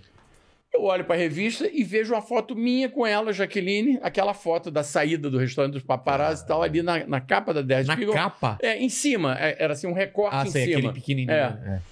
E eu achei, pô, fiquei ali no, aeroporto de Genebra olhando para a capa daquela revista, de eu ali com a Jaqueline Onassi, de pô, realmente eu, o mundo dá volta. E eu tô é. aqui, eu tô aqui com ali na. Ex-primeira dama dos Estados é. Unidos. Mas enfim, são essas histórias que eu conto pro André e ele fica fascinado. E porque... não, não é para Conversando de office boy lá, é. né? Pô. Mas e daí a, a, vida seguiu. Mas o Onassi você pesquisou aí para falar pra gente? Eu pesquisei o Onassi e o Maxims também. Vamos o Maxims está aberto ainda. Ele pertence aos herdeiros de Pierre Cardin. Isso. É, olha só. Tá é. E o Onassis, qual é a, qual é a descrição Quem que é apareceu? o Pierre Cardin? É o maior costureiro da França. O maior costureiro é. da França. Quem, o, quem inventou a alta costura na França foi o Pierre Cardin. É. Ó, Aristóteles Onassi, empreendedor e magnata grego. É, deixa eu ver aqui. Onassis adquiriu sua fortuna como empresário de marinha mercante, tornando-se um dos empresários mais ricos e famosos do mundo. É. Olha lá. É, meu amigo. É, Meu é, foi amigo, isso que o cara é, começou a circular. Não, não- Mas enfim, E- então Mas foi aí você isso. fica até quando na França? E por que, que você volta? Não, eu voltei porque eu cheguei pro dia de uma Fazia época, parte do não, combinado? aí Não, foi combinei com ela. Disse, olha, eu, eu posso até ficar na França com você, vou, enfim, começar a trabalhar, porque eu, enfim, não, eu- tem uma hora que eu vou ter que começar a tocar minha vida. É. No Brasil, essa condição para mim é muito melhor, porque lá eu tenho, enfim, possibilidades, Conexões, eu já é. tenho, tenho uma vida lá de trabalho que eu posso recomeçar no mercado financeiro e tal, onde eu sempre trabalhei. Você não via muito Mas você, você precisa vir para morar no Brasil. E você precisa. Ela disse: não, eu vou morar no Brasil com você. Você é meu marido, meu amor Ah. e tal. E aí, viemos, aí ela veio morar no Brasil, mas ela viajava muito para a França. Por causa, obviamente, das ligações que ela tinha com, com a cidade, com, com o país, com os amigos, com a família dela. Tinha mãe, irmã, moravam lá e tal. E ela ia muito para a França e viajava, enfim, a cada dois meses ela viajava para a França. E aí passava 15, 20 dias lá. E eu, enfim, a- aí a, a vida, eu, garoto, 23 anos e tal. De e volta aí, ao Rio. De volta ao Rio. volta ao Rio. Rio. Então, Eu fui, aí eu comprei uma corretora de valores, comecei a trabalhar de novo no mercado financeiro. E aí fui, fui durante muitos anos no, no mercado financeiro, trabalhando na, na- nessa corretora, que foi uma corretora até que depois virou um banco, mas eu já não estava mais nessa sociedade da corretora. E foi uma vida maravilhosa com ela, porque ela tinha muitos amigos que vinham para o Brasil o tempo inteiro. E que amigos são esses? Não, esquece. E aí, ela- não, ela tinha. Porque a, a minha casa foi assim, o consulado da França se tornou. Porque os amigos. Praticamente, é. É, e tinha muitos amigos catores, franceses. Chegavam, você É, Eles vinham recebia... todos, vinham todos ligar. A primeira coisa que um francês famoso fazia quando chegava no Ah, Brasil era ligar para ela e, e para mim, para, enfim, socializar, sair e tal. Então eu tive a oportunidade de ter conhecer pessoas assim maravilhosas, tipo Alain Delon, que quando Nossa! vinha pro Brasil ficava lá e tal. Ficava enfim. lá, meu irmão. Não. Tá- vai, vai na lá. cozinha pegar uma água à noite, tá lá na Delon, pô. Elton John, porra. Elton John. Rod- É, tinham histórias Rod assim, Stewart. É, é, tinham, assim, pessoas maravilhosas na, na, na, na- na relação lá, dela. né? É. Enfim. Então, era assim, era, era assim, imagina o... o o grand monde da mundanité mundial. É, esse povo, é, é, as, pessoas, as iam- mesmas pessoas que, vi- que estavam em Nova York, em Paris, estavam no Rio. É isso que eu ia falar. Eles, o Rio fazia parte desse o roteiro Rio, o de... Rio é, o Rio estava na moda Sei. para o resto do mundo. Porque hoje, hoje você vê esse pessoal quando tem um compromisso, tem um show, tem um... Antes eles vinham pra, simplesmente para que estava na moda, porque o Rio de Janeiro, porque o cidade. Rio de Janeiro era uma cidade maravilhosa. Então, era um destino turístico e, e- e de. cultural e... que, enfim, os grandes nomes vinham todos para cá. Tinha sempre grandes eventos. O Rio era uma cidade que tinha, oferecia um- uma natureza espetacular e tal. Angra dos Reis, o Pitangui Ah, recebendo lá o professor saudoso, o professor Pitangui, aquelas mulheres todas famosas do mundo inteiro É, vindo pra para o Brasil fazer a cirurgia, para fazer é. cirurgia plástica e tal. Ele era um grande amigo nosso também, Também, e tal. é. E, e- Ainda, isso é final dos anos 70? Ou já é, anos é, 80? meio é, de final 70. é 80, Tá. meio de, até meio 80 ainda tinha essa pegada. E, enfim, é isso. Então foi um momento assim. Aí o seu relacionamento com a Odile terminou 79, 80, 81. É, não, eu, eu me Mas casei com ela em 73, fiquei oito anos casado com ela. Por causa, então- por então causa dessa 81. distância? 81. Por, por, por causa da, Não, da- porque, dela... não, porque, imagina, eu tinha 21 anos de idade, imagina. Não sabia o que estava fazendo. Porra, Não sabia o que era o mundo. Eu, porra, eu, eu- eu era assim, porra, a figura casado com aquela mulher que cobiçada no mundo Porra, inteiro. é. E aí, você sabe que todo homem que, que casa com uma mulher cobiçada, Cobiçada. desperta atenção nas outras mulheres. É, eu não sei o que acontece, mas é. Então, Por Bluetooth. eu, eu É, tinha muito ali, sabe, o mundo me oferecendo Muita oferta. muitas possibilidades e eu sempre fui uma pessoa que dediquei um tempo importante da minha vida ao ser feminino, às mulheres. Então, enfim, Compactuda essa sua... É. essa sua... então essa Tanto coisa, que- essa é, coisa, leveza. essa coisa, Arte da conquista. é, essa coisa, porque tem uma hora que você cria uma, uma certa fama, né, é, nessa coisa e aí as- Vai passando. e né? aí, e aí as mulheres querem estar perto desse mundo também, né? As pessoas querem estar perto de quem tem possibilidades de. Então é isso. Mas aí você tá, você tá com, com- com, é, no mercado financeiro e a gente tá conversando antes de começar aqui. é, o, o- o Medina, o Rock in Rio, como que acontece? Não, Medina foi- Bem o mais adiante. É, o bem Me- mais adiante? É, bem mais adiante. O Entre, Medina. entre esse. Não, Medina, eu vou te dizer quando é que acontece. O Medina acontece em, em 1986. Eu fiz parte de um grupo que estavam lá Ricardo Boechat, saudoso jornalista, Pô. que era meu irmão também. Eu considerava um tio pra mim. tá? É? Eu sou, eu era. Você arruma mais uma aguinha para mim aqui? Tem aqui. Eu era, eu era, eu era padrinho da filha dele. Aliás, ainda, Ainda sou é. padrinho da filha dele, da Patrícia, e ele é padrinho da minha filha Maria, que é a minha filha mais velha. E nós éramos compadres, então tinha uma amizade maravilhosa. Ele uma vez me apresentou um- um- uma, uma pessoa amiga dele, que era um político do Rio de Janeiro, chamado Moreira Franco, que era prefeito em Niterói. E eu fiquei amigo do Moreira e tal, e o Moreira vai sair candidato ao governo do estado do Rio de Janeiro, no ano de 86. O primeiro Rock in Rio em 85.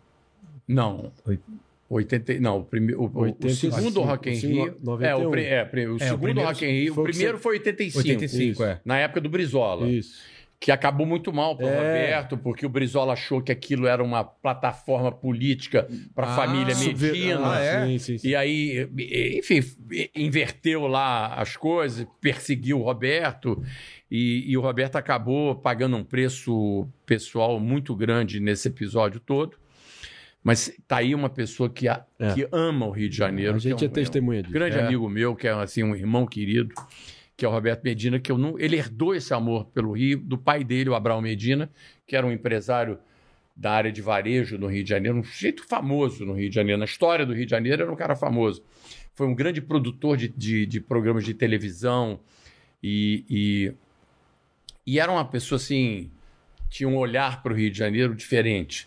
E, e- e amava a cidade. O, o Roberto herdou isso dele. O Roberto tinha a maior agência de publicidade, talvez do Brasil, uma das maiores do Brasil, que é a Artiplan, que existe até hoje, Existe mas até foi hoje, fundada é. por ele.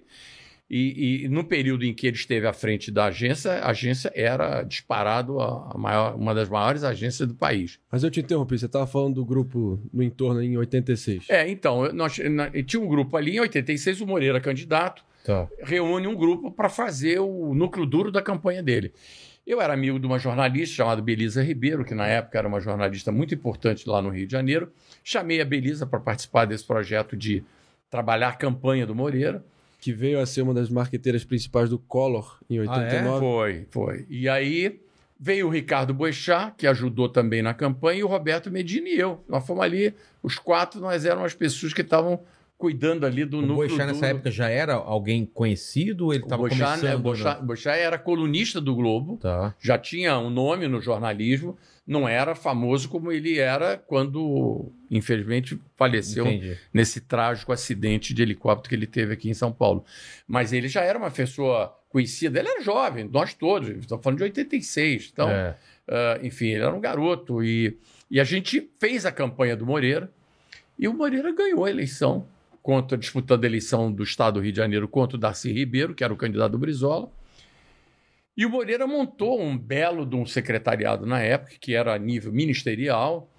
E, e, inclusive, o Boechat fez parte do, do, do governo Moreira. Mas Eu- você não fez. não, eu não fiz porque enfim, Como- nunca tive esse apego, nem que não tenho vocação para trabalhar em governo, nunca quis. E, e se quisesse naquela época, eu teria tido Teria- todas as oportunidades, inclusive mais. Eu teria, inclusive, tido a oportunidade de fazer uma carreira política. Começado porque eu ali, estava né? ali no. no- eu Eu estava tava na de- cozinha é. ali do, do, do Palácio Laranjeiras. em- Se fosse, seria aquela época, né? é, Então, eu, eu nessa época tava, já estava casado com a minha segunda mulher, que era atriz Maite, Maite Proença. Ter Proença. É, com quem eu tenho uma filha, Maria, Na que época... acabou de me dar uma netinha É maravilhosa, dig dig, entendeu? Chamado Manuela. Poxa, e a Maitê já, já era é, famosa. Era, ela pô, era mega famosa. Ela Pô, era, Maitê, ela era lembro- a famosa. Eu lembro da quando Ele ela acaba apareceu. com o Odile em 81 e em 82 já tem a, a nossa bela capa aí que você pode apresentar em breve. Vamos colocar agora ou depois?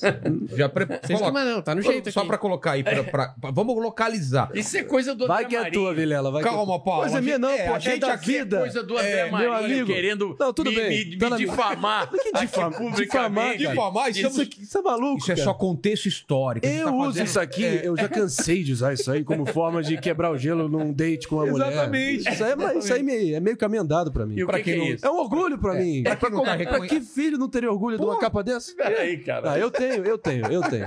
Ó, Me julguem. Pra quem não tá reconhecendo, essa é a Xuxa e essa é uma capa de Playboy de dezembro de 82. E agora vamos para, para as. as- Governo Figueiredo. Ó, edição especial do final do ano. Que, que tá? Ziraldo, Réveillon do Mineirinho, Grandes Revoluções de Luiz Fernando Veríssimo, por exemplo. E, Ó, Geisel de volta ao. Fiado, do- Do a fiador. volta do fiador da abertura, da Nossa. abertura econômica. Fotos que, o- é, que As Pelé, que Pelé quase proibiu. Pelé. O Pelé, cara, olha só. E temos aqui entrevista, pode dar um close aqui, ó. Entrevista, porque nove entre dez estrelas preferem Paulo Marinho, o namorador de Maite Pro. Isso é maravilhoso, cara. Pode Isso acabar é- aí. Poderia acabar aqui, subir os créditos e pronto. Sobe. Cara, né? Vamos todo mundo aqui. Olha, vocês não estão vendo, mas tá todo mundo aqui. Ele é Cara, um sujeito que, óbvio, que é uma vida é, anos-luz atrás. Claro. Um outro planeta. É. Ele tá. Que porra, que papelão, sorte a minha que eu tenho do- pais que se amam. Mas não dá pra não renegar. É a tua história, porra. É história. Mas enfim, então Não já dá. não, vai- já não vou renegar. Pronto. E eu vou Tá aí. dar vontade de até- postar até o esse conteúdo. papelão ele me fez O fazer. conteúdo eu não consegui achar, Eu depois te mando. Eu Tá, te depois me é, manda. é que entrevista é, é- é- é de chorar de tão É. maravilhosa que é. Mas enfim. Mas então Ele narra contexto. vários episódios. Então eu, É. eu tô falando o seguinte, quer dizer, eu, eu tive contato com a política do Rio de Janeiro nessa época, que era uma. Isso sim, era uma outra política. Eu tô falando do Sim. governo do Moreira Franco, como eu te falei, foi um governo transformador no Rio de Ah, é? Janeiro e ele compôs um secretariado de nível ministerial. Eram gente assim, pessoa mega preparada, gente assim do. E era, enfim. Mas por que que deu errado e desembocou talvez o início da tragédia? O governo Brizola veio a ser de, de- anos não, 90, não, né? não, Brizola foi, o primeiro, foi, em antes, 82. 82. Foi O- antes? O, o, o, o Moreira sucedeu o Brizola. Sim. Ele é 82, e aí é 82. O Brizola tem dois períodos, então. E, e ele foi É. do Rio Grande do Sul também. Que Foi, foi, foi, governador no Rio Ele Grande do foi Sul. candidato em 89 como governador do Rio ou do Rio Grande do Sul? Ou, obviamente dos dois, mas ele qual foi o cargo anterior à candidatura dele? À presidência em 89. O último cargo dele Eu acho, que eletivo foi- eu acho que ele Foi? a presidência da República. na condição de ex-governador. Ex-governador. Ex-governador. Ex-governador. É.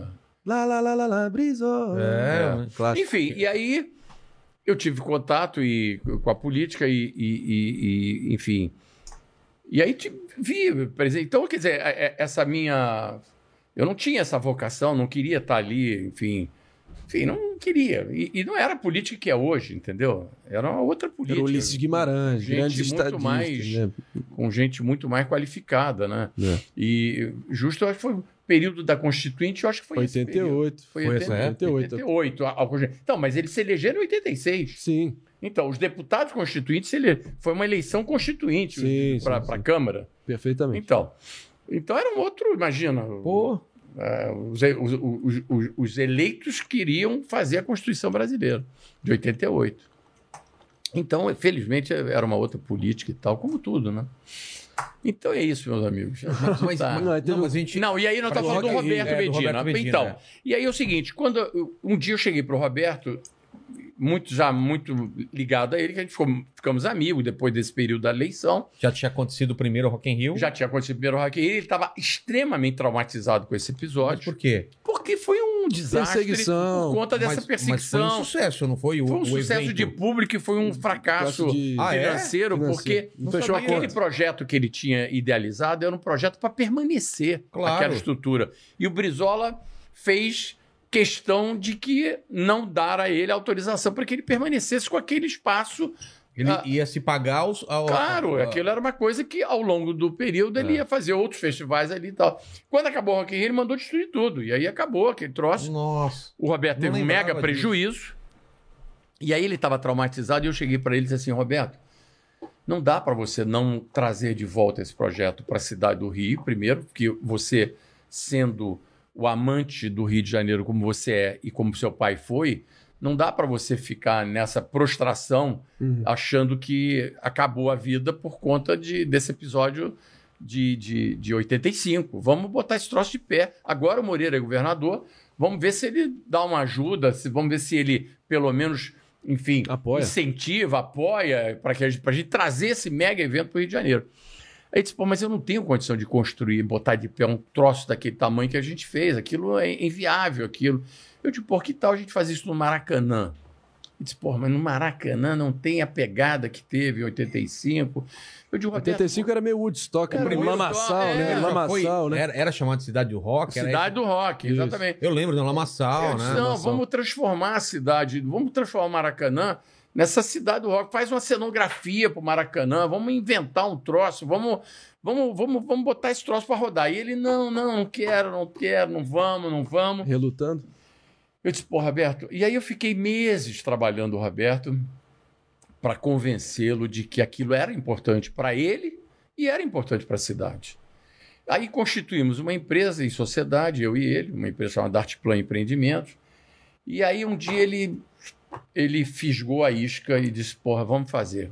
Você me convenceu, eu acho que você tem razão. Ele ia abandonar o projeto? Ele ia abandonar o projeto. E aí eu fui ao governador na época, o Moreira, que era nosso amigo, disse, olha, Moreira, eu queria, obviamente, contar com o mínimo de apoio do governo do Estado, porque esse é um evento que É. vai trazer para a cidade um benefício imenso. Absurdo, é. E no seu governo você vai ficar com essa marca de trazer de volta esse evento e tal. E nós precisamos nós só temos uma, uma, uma chance de fazer esse troço é no Maracanã, que é um espaço que tem tamanho para acolher um evento desse. Ele disse: Bom, tudo bem, vamos. Maracanã, nessa ocasião, como aliás até hoje pertencia ao Estado, a uma superintendência de esporte do Estado, que era a Suderge, e aquilo estava debaixo do guarda-chuva do governo do Estado. Então, Moreira imediatamente disse, deu ordem ao pessoal da Sudeste para que sentasse com a gente para negociar um contrato Viabilizar. que, via- Uhum. que nos ajudasse a viabilizar aquele evento. E assim foi feito. E o Roberto começou a pensar num- numa, numa mega cenografia para o Maracanã e tal. E ele aí começou entusiasmado, fomos para a Coca-Cola. Na época tinha o presidente da Coca-Cola, era um empresário argentino chamado Gigante, e que gostava muito do Roberto, era um entusiasta do projeto. Gigante o nome dele. É, é, o sobrenome dele. Gigante. É. E, e ele disse: não, vamos fazer. E a Coca-Cola disse: porra, vamos bancar esse troço. E Rede Globo, Boni, porra, já parceiro do Roberto e tal, vamos botar de pé. E o Roberto, então, viaja para o exterior para começar a contratar os artistas e tal. Ele mesmo ia atrás? Ele mesmo ele tinha um grupo. Aliás, o Dodge Sirena, que hoje é um mega empresário do Roberto Carlos, que é um- hoje um, um empresário do Baita show cara. business É. con- consagrado, ele, nessa ocasião, trabalhava para nós. Ele trabalhava para o Roberto Ah, é? Medina, ele e o Fio Rodrigues, que era o outro parceiro Ah. dele, que são dois caras famosos hoje no, no show business mundial. Inclusive o desenhista que vocês estavam falando antes. do Benício. Benício, Benício era quem Benício, fazia as, Ah, pranchas, grande as amigo pranchas e tal. meu. É. E, pô, ele fazia. E aí começamos a trabalhar o projeto do Rock in Rio e tal, um mega entusiasmo. Um dia nós estamos lá no escritório, na Artplan, e Mas eu... isso era, tipo, pra quanto tempo na frente? Não, era para um ano depois. Nós tava- Tá. começamos a trabalhar, o projeto aconteceu em 91. Nós começamos a trabalhar dois anos antes. Tá. E aí estamos no meio do projeto, já com tudo já decolado e tal. E um dia eu estou ali no escritório, nós tínhamos um escritório na Artplan, era ali na Lagoa, Rodrigo de Freitas, era um prédio, que era o prédio da agência de publicidade. E eu me lembro que o meu escritório ficava no segundo andar, o do Roberto era no quinto andar. E eu me lembro que eu estava à noite no escritório, já saindo, recolhendo um horário assim de sete da noite, e eu vejo um barulho de tiro na porta da Artplan.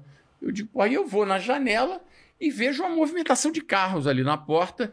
E aí eu começo a ouvir gritos lá na garagem da Artplan, enfim, as pessoas gritando, gritando. E aí o porteiro da Artplan me liga e diz o Roberto Medina foi sequestrado aqui na porta do. É. Aí eu disse, porra, sequestrado. É, uns caras botaram ele dentro de um carro foi sequestrado. Bom, digo, porra. Na mesma hora, liguei para o Rubem Medina, irmão dele, que era deputado nessa ocasião. Enfim, aí já é, a, a- empresa estava tomada de pânico, porque aquilo aconteceu em frente ali, Artplan, e com violência, não é que foi um, um- um- um troço assim, É, leve, não. foi barra pô, pesada é. o troço. E, e a Artiplan ficava em frente a um posto de gasolina e os caras do posto de gasolina se jogaram no chão. Foi um clima assim ruim. Bom, e aí eu saio do escritório, vou direto para casa do Roberto. E no caminho eu já vou te- dando telefonema e tal.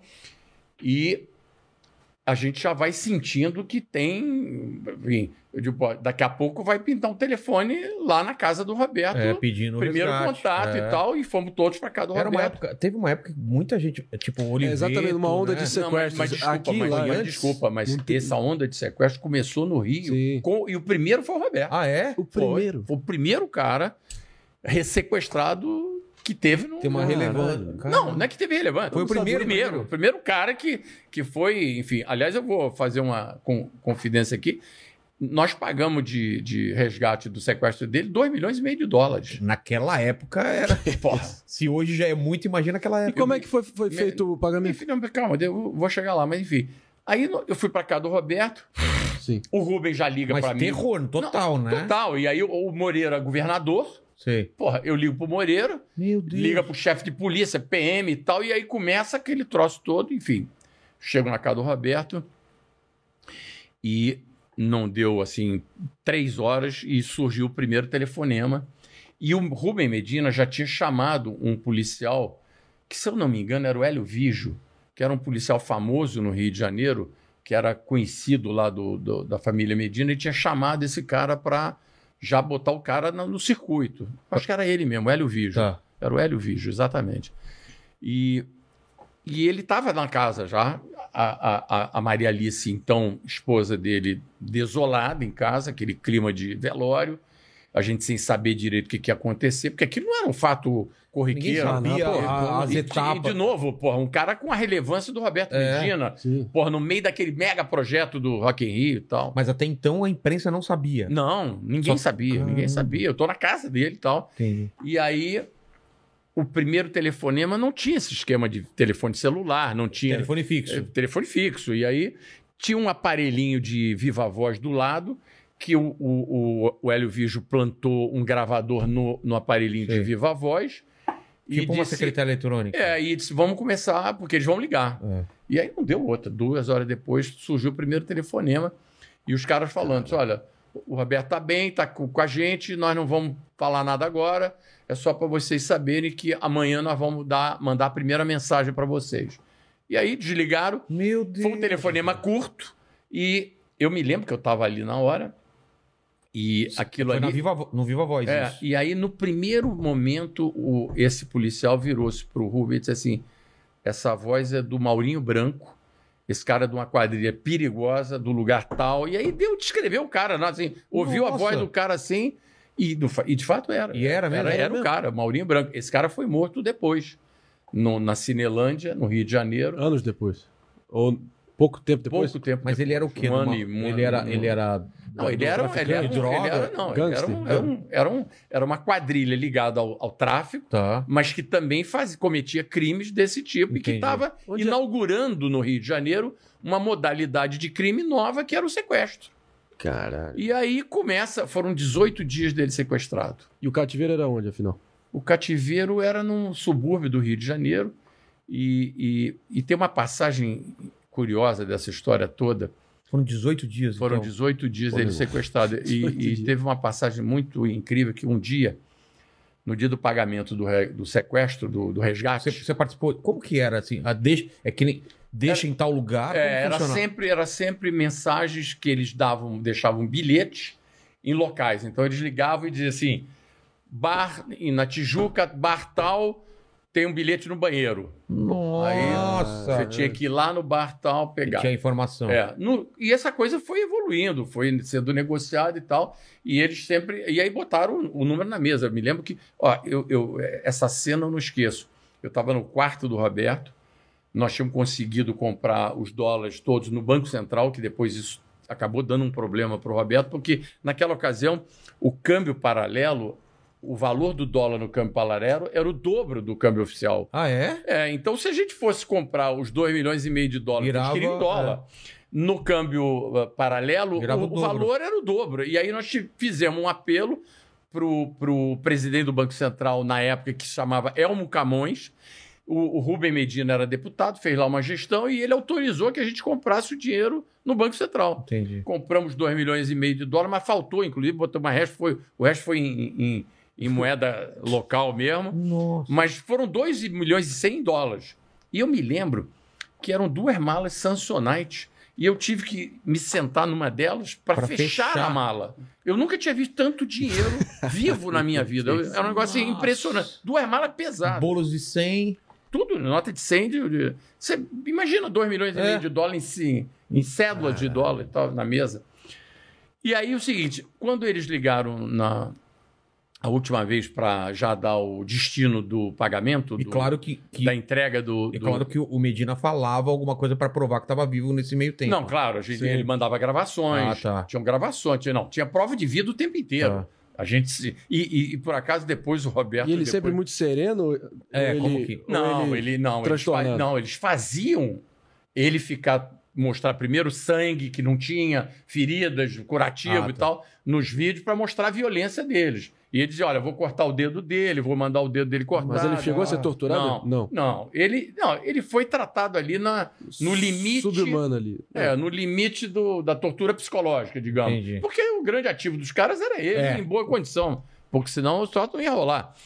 E era muito dinheiro. Bom, enfim, eu me lembro que no dia do, do pagamento do resgate, ah, o bilhete que dava a indicação do procedimento para o pagamento do resgate, eles disseram que estava numa caixa número 12 do túnel Rebouças, uma caixa de socorro. O túnel Rebouças, que é um túnel Ah, grande sei, no sei. Rio, dura, do- todo o túnel ele tem caixas de socorro com telefone, onde você para quando você está com o acidentado É. dentro do túnel, você vai numa dessas caixas, liga para a central do túnel e os caras do socorro vão lá te socorrer. Então, eles ligaram para a gente e disseram: olha, o- o- as indicações do sequestro estão na caixa 12 do túnel Rebouças. Eu parti para lá com o meu motorista na época. E o, o policial foi junto? Não, eu fui nesse momento eu fui sozinho. Eu e meu motorista. Tá. Se eu não me engano, eu acho que a cunhada do Roberto estava comigo, a Solange, que depois eh, veio, se separou do Rubem Medina e se casou com o, o- o saudoso Edson Damil, que era o dono da Mil. Godoy Bueno. Isso, Edson Bueno. E, e- e a- eu acho que a Solange estava comigo nesse dia. Eu sei que eu fui lá, seguindo as instruções de que estava numa caixa 10 do túnel Rebouças, no sentido centro-lagoa. Isso. Porque o túnel tem duas contando, direções. E aí eu vim, fui para o centro, vim no Anacaco e fui parando o carro na direita, perto da caixa 10, e botei o alerta do carro dizendo que eu estava com problema no carro, mostrando que eu estava com problema. E fui nesta caixa, mas o túnel estava em movimento, muito movimento de carro. Eu abro a caixa do, do, do Número 12. número 12. Quando eu abro, o papel que estava na caixa sai e voa da caixa. Ah! Não, não, não, não, não. É um filme, cara. Eu tô, eu tô tá desesperado, totalmente- E velho. eu, e eu começo, e eu Aquele começo. papel é. E eu, começo, e eu começo a ver esta cena do papel da indicação do sequestro, do resgate, voando Pra dentro. Pro meio no, da, da, pro da- meio da, da pista, pista. com aqueles carros Os passando. carros passando das duas direções. Não, duas direções, numa direção Não. só, porque é- é- era na direção centro Ah, tá, Lagoa. tá. Então, elas são separadas. São dois túneis. Sentido Lagoa e sentido centro. Tá. Esse era o sentido Lagoa. Na segundo tranche do túnel, onde é mais longo o túnel, porque o túnel Sim. tem duas, du- dois trechos, um trecho mais curto e um trecho mais longo. Eu estava no treino mais longo. E aí eu vejo aquela coisa, aí eu fiquei apavorado, eu chamei o motorista, de, "Pô, e agora? Ele disse assim, liga pro, pro socorro do, do, do Do- do túnel. túnel. E ligamos pro socorro do túnel e eu disse, olha, meu amigo, eu tô aqui no- na caixa 12 do túnel Rebouças, eu vim pegar aqui um bilhete do... Porque todo mundo... O, o- O Rio o tava- sequestro Aí do, já do tava sabendo. Comoção. era, era Jornal Nacional 20 minutos por dia. Tá? Então, o Rio de Janeiro inteiro, todos os jornais só falavam disso. Acompanhando. E eu disse: olha, eu, eu tô aqui, eu vim buscar as indicações, eu preciso parar o túnel para pegar o bilhete. Aí os caras vieram. E aí os caras pararam o túnel, botaram o carro envezado no túnel, parou o túnel, e eu e os caras e o meu motorista fomos andando para ver onde é que estava o E bilhete. nessa altura um carro já poderia ter levado no pneu, ficado É, engat- E aí fomos ver. E aí, no final, engatado. ali no meio, a gente achou. Tinha lá, tava lá o bilhete num canto. E o que E aí o sujeito me entregou. Não, o bilhete era para entregar já as indicações, horário, local da entrega do resgate. Que E era, que era- dinheiro Pra depois eles soltarem. Ou É, não? Claro. Qual era o é, combinado? Não, primeiro, Primeiro era dinheiro. pagar. Primeiro pagar, claro. Enfim. Eles olha, só iam so... cara. E É, aí, porque ainda e, tem e, aliás, isso, o, e, aliás é. o, o- o local do sequestro, da entrega do dinheiro que eles deram era. Me lembro que eu, eu fui o primeiro cara que peguei esse, esse bilhete, botei, peguei o bilhete, agradeci os caras do túnel e fui embora para casa do Roberto e entreguei esse bilhete para para a mulher dele, a Maria Alice, que estava lá e tal. E, e a instrução do bilhete era que o resgate iria ocorrer no Monumento dos Pracinhas, ali no aterro do Flamengo, às 11 horas da noite. E que, e que eles iam, eles iam. E um carro iria lá para receber o dinheiro. Uhum. E aí ah, ah, eles, i- 24 horas depois, iriam soltar o Roberto. E aí, nesse dia, eu cheguei para o irmão do Roberto, o Rubem, e disse: Olha, Rubem, isso é um, é um evento de uma responsabilidade que só quem pode ter é você, meu. É. Então, não dá para delegar isso para ninguém. Então, nós vamos com 2 milhões e meio de dólar em dinheiro num carro às 11 horas da noite no aterro do Flamengo. Se tu for assaltado antes, porra.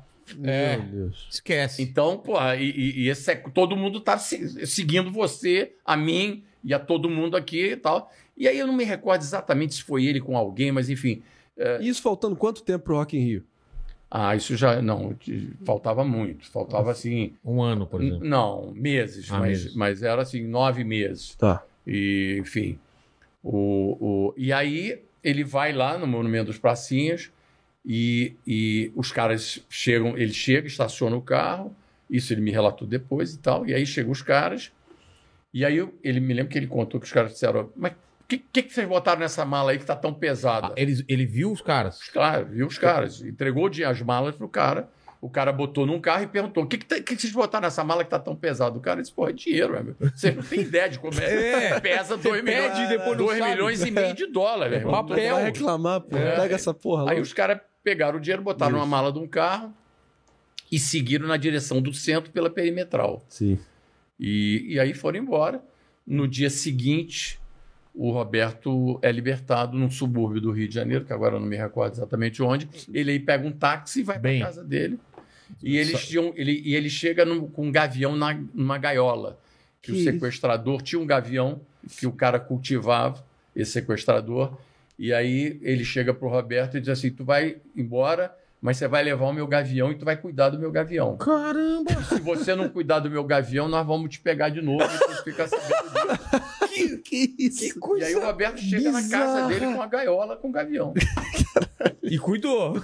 Cuidou até onde eu sei, cuidou por um tempo. Meu Deus, que história Caralho. maravilhosa, cara. Eu História- poderia eu ter não dado tudo desse errado e deu tudo Eu certo. não sabia desse E desfecho. aí foram 18 dias que ele ficou sequestrado. E obviamente que É, isso voltaram- traumatizou, mas, Claro. mas aí Voltaram às que segue. Aí, atividades. quando ele voltou, ele teve uma, uma energia, uma coragem, uma força imensa para depois de ter passado o que ele passou, O Calvário. ele ter continuado no É. projeto do Rock in Rio, com todas as dificuldades que a gente passou, porque nessa altura já tinha mais 2 milhões e, me- e meio de dólares a menos A menos, né? no caixa dele, enfim. E, e aí foi uma dificuldade imensa, mas a gente botou, o evento foi maravilhoso. Um parênteses aqui. Nenhuma das autoridades se dispuseram a tentar traçar o destino desse dinheiro? É. É, é, conseguiram Cara, chegar... Como é que chegaram até os bandoleiros, os caras que Não, fizeram eu, acontecer? olha, tem, um- tem Bandoleiro. tem uma- Bandoleiros, tem uma- Fazia tempo que eu não escutava. Não, tem uma passagem, tem, tem uma passagem até muito curiosa dessa história, que no dia que o, o dinheiro já estava na casa do Roberto, e já colocado nas malas e tal, o pagamento do resgate era no dia seguinte, e o governador, na época o Moreira, me liga e diz, Paulo, vem aqui no palácio que eu preciso falar com você. E aí eu fui no palácio, chego lá, ele está junto com o chefe de polícia da Polícia Militar e o chefe da Polícia Civil. Naquela ocasião eram duas chefias diferentes para a Polícia Civil e Militar. O coronel da Polícia Militar, me lembro o nome dele, mas era um cheio de simpático, um gordinho e tal. E, e o, e o chefe da Polícia Civil era o Hélio Saboia, um, um advogado famoso do Rio de Janeiro, que se tornou chefe de polícia do governo Moreira no final do período do governo Moreira. E o Moreira vira-se para mim e diz: Pô, Paulo, nós estamos aqui na seguinte situação: nós pegamos, nós, a, a mãe do Maurinho Branco, do chefe da quadrilha, está presa e ele vai entregar o Roberto. Você não vai pagar esse sequestro, você vai pedir para a Maria Alice não pagar esse sequestro, porque, enfim, para nós é uma questão de honra a gente prender essa quadrilha. E aí eu disse, porra, Moreira, tu quer que eu chegue agora lá na casa do É. Roberto? E aí ele, ele fala uma frase maravilhosa que eu nunca mais esqueci. Se ele ouvir esse podcast, ele vai me perdoar, mas eu não vou aliviar ele de contar essa frase, que ele vira pra mim e diz assim... Nós conhecemos o Roberto. Eu sei que ele ainda aguenta uns dias lá.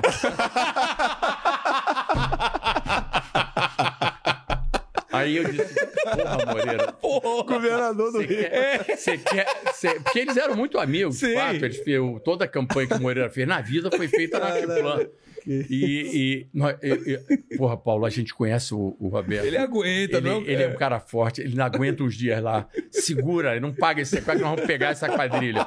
Bom, aí eu volto para casa do Roberto e chego para Maria Alice, daquele drama todo que estava vivendo, e conto. Ela perguntou o que, que ele queria e tal, e eu relatei a história. Ela também não, não chegou Não a cogitar. comprou barulho, esse- ela cogitou, ela não comprou, não cogitou esse Claro. barulho, e nós tivemos que pagar o, o, o valor do sequestro e tal. Mas, enfim, um ano depois, um ano. O, o fato é o seguinte: nin- ele nunca recuperou um tostão desse dinheiro, que olha que não é pouca grana. É.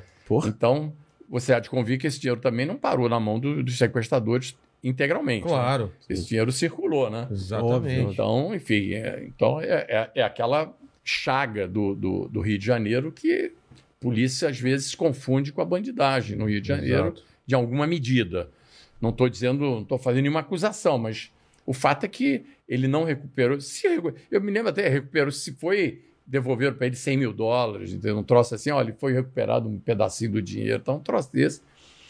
E esse cara, obviamente, ficou jurado. E eu acho que um ano e meio depois, esse cara estava saindo de uma estação do metrô ali no, no centro da cidade, ali no, no- em frente ao edifício central. Ali tem um- uma estação importante do metrô. Esse cara estava saindo, a polícia já estava avisada que ele estava saindo e ele foi troca de tiros com a polícia. Esse cara morreu ali um ano depois. Caramba. E ninguém E aí depois vem uma onda de sequestros, né? e aí começou uma É, onda de eu sequestro lembro. no mundo inteiro. Até porque é o seguinte: essa inauguração do sequestro do Roberto mostrou que aquilo era um crime de baixa risco É. Baixo quem risco cometia. e rentável. E, porra, e mega, porque 2 milhões e meio de dólares, pô, onde é que tu vai? Qual é o banco em um que tu vai mês. É. Não, qual é o banco que tu vai roubar É. um dinheiro desse? E, uma- e um, e um dinheiro que ele recebeu numa mala, em casa, praticamente, quer dizer, Total. não entregou. Então, os caras disseram, pô, descobrimos agora qual é o crime bom. E aí, enfim, começou aquela onda de, que Em São que Paulo foi também. inaugurada no Rio de Janeiro nesse sequestro do Roberto.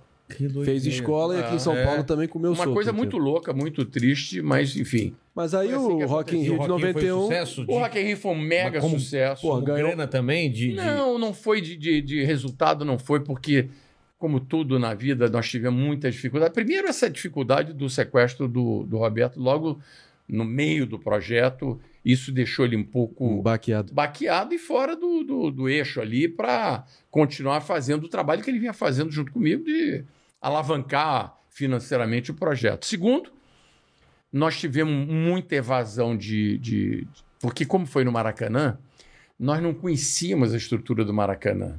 Só para você ter uma ideia, eu estou vendo ali um, um- o Axel Rose ali, né? É. Não É, teve é a, curioso a história negócio. do... É Na curioso verdade, é o, porque é- na verdade, é o faro de o Extra Rose. as grandes estrelas desse Rock in O Rio. Não teve a história do Intercontinental? Teve? Então, as grandes estrelas desse Rock in Rio foram o, o, o Prince, que era um headline da- da- do, do festival.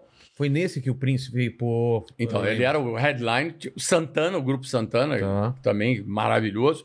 O, o- o festival foi assim, top. Como tudo que o Roberto faz na vida, ele, ele é Bota muito caprichoso cima. e ele bota o sarrafo sempre lá no alto. E desculpa, vou dizer isso aqui e ele vai ouvir isso. Se ouvir, se ele assistir esse programa, ele vai entender o que eu vou falar. Mas as pessoas, ele, a entrega que ele faz para os patrocinadores, quando os patrocinadores já estão satisfeitos, ele vem e bota o sarrafo mais em Entendi. cima. E eu disse, Roberto, não precisa, Eles pelo amor de Deus. Tá todo mundo satisfeito. E ele vinha, trazia mais uma mega atração, botava no. Então era tudo assim dele, é, é, é uma coisa assim. Colossal. É. Então ele tinha ali, tinha o George Michael, que na época era Porra. um George Michael também, né? também eram headliners, e eu me recordo que eles eram os dois mais caros a, a artistas Cachê. do festival. Quem? O cachê. George Michael e, E o Prince. e o Prince. E eram cachês de 200, de 2 milhões e meio de dólares. cada um. Esse número nessa época. Medina. Nessa época. e aí, Três e aí é o ganharam. o e aí- carinha lá, o... O, qual é o Nilson é o nome? Baiano, qual é o nome, o nome do O- bandido?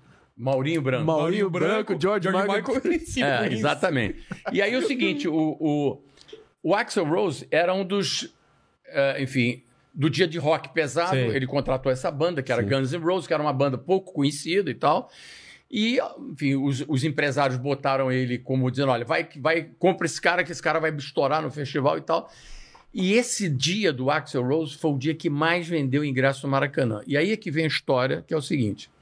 Ele era o último a se apresentar no Maracanã e era o dia que tinha maior demanda de ingressos por parte do público. Papo- e aquilo mas- era uma, um, um- um espaço limitado. É. E tinha havido no início do festival, nós tivemos também esse problema. Teve um advogado querendo se aproveitar do Roberto, de tomar dinheiro dele, se apresentou dizendo lá na Artplan que o Maracanã não era um espaço feito para um festival de rock, que as pessoas iam pular nas arquibancadas e que as arquibancadas não iam suportar o peso do público. E aí criou uma narrativa de que nós estávamos na iminência de uma tragédia. E aí o que, que aconteceu? Entrou com uma ação popular contra a Artplan Pra impedir? para impedir a realização do evento. Isso porque nós não demos dinheiro pro cara. Porque ele foi na Artplan pedir dinheiro. gente. Pilantra, né? Quer dizer, Um Total. vagabundo desses que vivem às dúzias. né? Entendi. É, é, quer dizer, é, é, é, intimidando. Quer dizer, é, realmente o, o sujeito empreender no Brasil é difícil, É. não é fácil não. E aí, então um dia, porra, um juiz de primeira instância dá uma decisão liminar suspendendo a venda dos ingressos do Rock in Rio a um mês do festival. E aí o Roberto, apavorado com essa decisão, vai ao doutor Roberto Marinho e pede uma ajuda do doutor Roberto. O Roberto Marinho parece que faz contato com o presidente do tribunal. O Roberto vai ao presidente do Tribunal de Justiça, expõe os motivos que estavam levando ele ali. E aí ele disse: olha, entra com recurso contra esta decisão, que nós vamos apreciar o recurso. Uhum. E aí, por conta dessa acusação falsa, desse estelionatário, o recurso do, do tribunal julgou que era possível realizar o evento, mas que o Roberto teria, que a nossa empresa teria que estaquear todo o anel das arquibancadas do Maracanã. Nossa. Aí, Prejuízo Aí, absurdo. pô, nós estamos já Colocar estaca. Nossa. estaquear todo o anel das Meu. arquibancadas do Maracanã. Nós já estávamos com uma situação Deficitária no- já? é, na limite. linha d'água e, pô, quando veio essa E decisão, teve que fazer mesmo. tivemos que fazer, fizemos, Cara. estaqueamos todo o anel do Maracanã, porque se nós não tivéssemos feito isso, Não tinha um. o, o desembargador que caçou a liminar do primeiro instância não iria autorizar a realização do evento. E, nós tivemos... e tudo isso culpa de um cara que foi lá para tomar um dinheiro da gente. Porque eles querem- nunca houve risco de arquibancada desabar, nada, Já nada. teve- nada. O, o Frank Sinatra, eu acho que tinha ido Ah, lá. Foi lá, né? que foi feito Inclusive. pelo Roberto. Então. E que você tava no. E, por acaso eu estava nesse evento. Nossa. Não, não, não, calma, calma. Mas eu Você não vou tava na van? Não, é Vai sim. banca, eu não vou Vai essa sim, banca, vai sim, Eu não vou contar vai sim, vai banca, sim. É muita banca Já tava pra no meu script. Já tava no meu script, era Olha aqui, Tava deixa, eu- anotado. deixa, eu- então é o seguinte, só para Essa é terminar depois essa dessa. história do Rock E aí tivemos que estaquear, mas estou te contando a história do Axel Rose. Isso. E aí, No, no dia mais. De no maior dia, não, procura. no dia do- da apresentação do Axel Rose, eu, eu chego no Maracanã e eram seis da tarde e eu tô vendo que já o Maracanã tá lotado. Abarrotado. Eu digo, porra, Roberto, Não tem mais lugar. Porra. E aí eu, eu, eu recebo uma mensagem dos caras lá de fora do Maracanã, que estavam monitorando, da polícia, dizendo o seguinte: olha, tem mais gente aqui fora do que aí dentro para entrar. E gente com ingresso. Eu digo, ingresso falso? Aí eu disse assim, Roberto, deve estar acontecendo alguma coisa. E aí nós mandamos investigar e descobrimos que tinha um esquema Cambista. montado. Não, Não? de liberar um portão, um determinado portão, Ah. nego vendendo entrada Aham. no Por portão fora. por fora, naquele portão que era o portão 17 do Maracanã. Ou seja, ficar e aí eu tô vendo aquele fora. troço já. Aí eu disse: olha, para tudo. Que não cabe mais gente aqui. Mesmo quem tem ingresso. Agora É. não. Isso aqui vai ser uma tragédia. Isso hoje é dia de rock. São sete da noite. Esse cara vai se apresentar às 11 da noite. Esse troço aqui já tá um fumacê doido de, de maconha. Porra, é, é- é- o Maracanã lotado Aquela de roqueiro, aquela névoa de, de cannabis no Maracanã. Eu digo, porra. Cristo Redentor já balançando. Eu digo, aqui, porra, olha, é- eu digo, isso é uma tragédia pronta para acontecer. E aí eu chamei o Roberto e digo, Roberto. E aí descobrimos que o vazamento desse portão 17 que estava entrando, porra, Uma galera. gado por ali. Entrava de tudo ali. Aí tivemos que tomar providência, mandamos segurança, fechamos aquele troço todo lá. E aí, quando foi 11 horas da noite, esse o, o, o, empresário do Axel Rose, que estava hospedado no Hotel Intercontinental. Em São Conrado, Barra. né? São Na Barra? Não, Ou São São Conrado? Conrado. São Conrado. Eles estavam no Hotel Intercontinental. Esse cara, o. Roberto, recebe uma mensagem dizendo que o empresário do Axel Rose estava comunicando a ele que eles não iam fazer o show porque, tinha os- porque eles estavam sabendo que estavam sendo transmitidos pela Rádio Globo o evento e que não tinham os direitos do, do- de rádio, não tinham sido negociados com eles. Mano. Mano, Aí mano, mano. o Roberto vai, pega um helicóptero, vai ao Hotel. Intercontinental. E, e lá o clima no Maracanã Não, Não. fervendo. ferve. Imagina, Imagina chegar pessoal, gente, não vai ter. Você tá Não, maluco. imagina, É linchamento. Roses. Aí, eu não sei se foi o Roberto, se foi alguém dele que. Alguém, se eu, não me lembro viu a desse cena. episódio, porque eu, eu tava ali no miolo, controlando essa história, e alguém vai lá e, e- e- e senta com os caras e diz: olha, se vocês não. Vocês podem escolher. Vocês podem não ir pro Maracanã, não fazer o show, mas também vocês não saem do Brasil. Porque isso aqui, isso aqui não vai ser, isso aí não vai acabar bem. É. Então é o seguinte, essa questão financeira aí do- dos direitos da rádio, a gente resolve isso sem problema nenhum. Amanhã, hoje à noite e tal, não tem problema. Agora, vocês têm que embarcar agora nesse helicóptero e ir pro Maracanã. Porque senão vocês não vão sair do E Brasil. eles completamente cheirados. Os caras completamente enlouquecidos foram pro Maracanã, nesse helicóptero, voltaram, Cheirado. pousaram lá na pista de atletismo do Maracanã, que tava, tinha um mega helicóptero montado Isso já, lá. que horas? Já per... Já, 10 e meia, o show Nossa, começava às 11. você tá e eles ainda demoraram, esse show que estava marcado para as 11 horas começou uma da manhã. Foi um troço assim. Cara, eu fico nervoso só e de aí. Eu e aí, também, e aí cara, que depois desse episódio, realmente, eu, eu, aí a gente... Aí Você viu que o buraco eu é mais tudo- embaixo. é, eu digo, um- o sujeito fazer um troço Meu Deus, é desse muita... tamanho é muita responsabilidade. É muita responsabilidade. Porque você, Imagina se não você lida com show. multidões, multidões de, de fãs, né? Que, que normalmente idolatram ídolos É.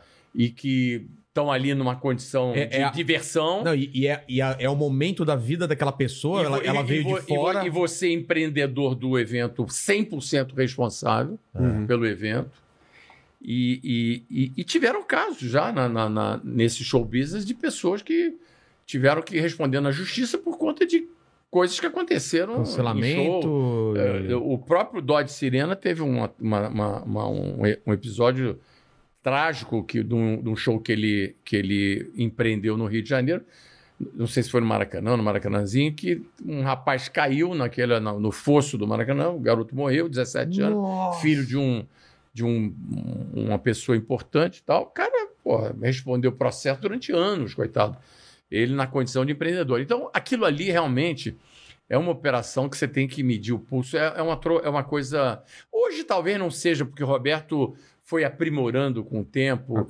E hoje a coisa é tão organizada, É. e hoje o mundo também, é- é- essa palavra compliance, então, então são tantas regras que você precisa. Só para você ter uma ideia, o Roberto me falou outro dia que para ele fazer o Rock in Rio hoje no Brasil, ele precisa de 78 licenças, entre licenças municipais, Sei. estaduais e federais. Pra você ver o tamanho da burocracia que é esse troço. E Então, em Portugal, quantas são?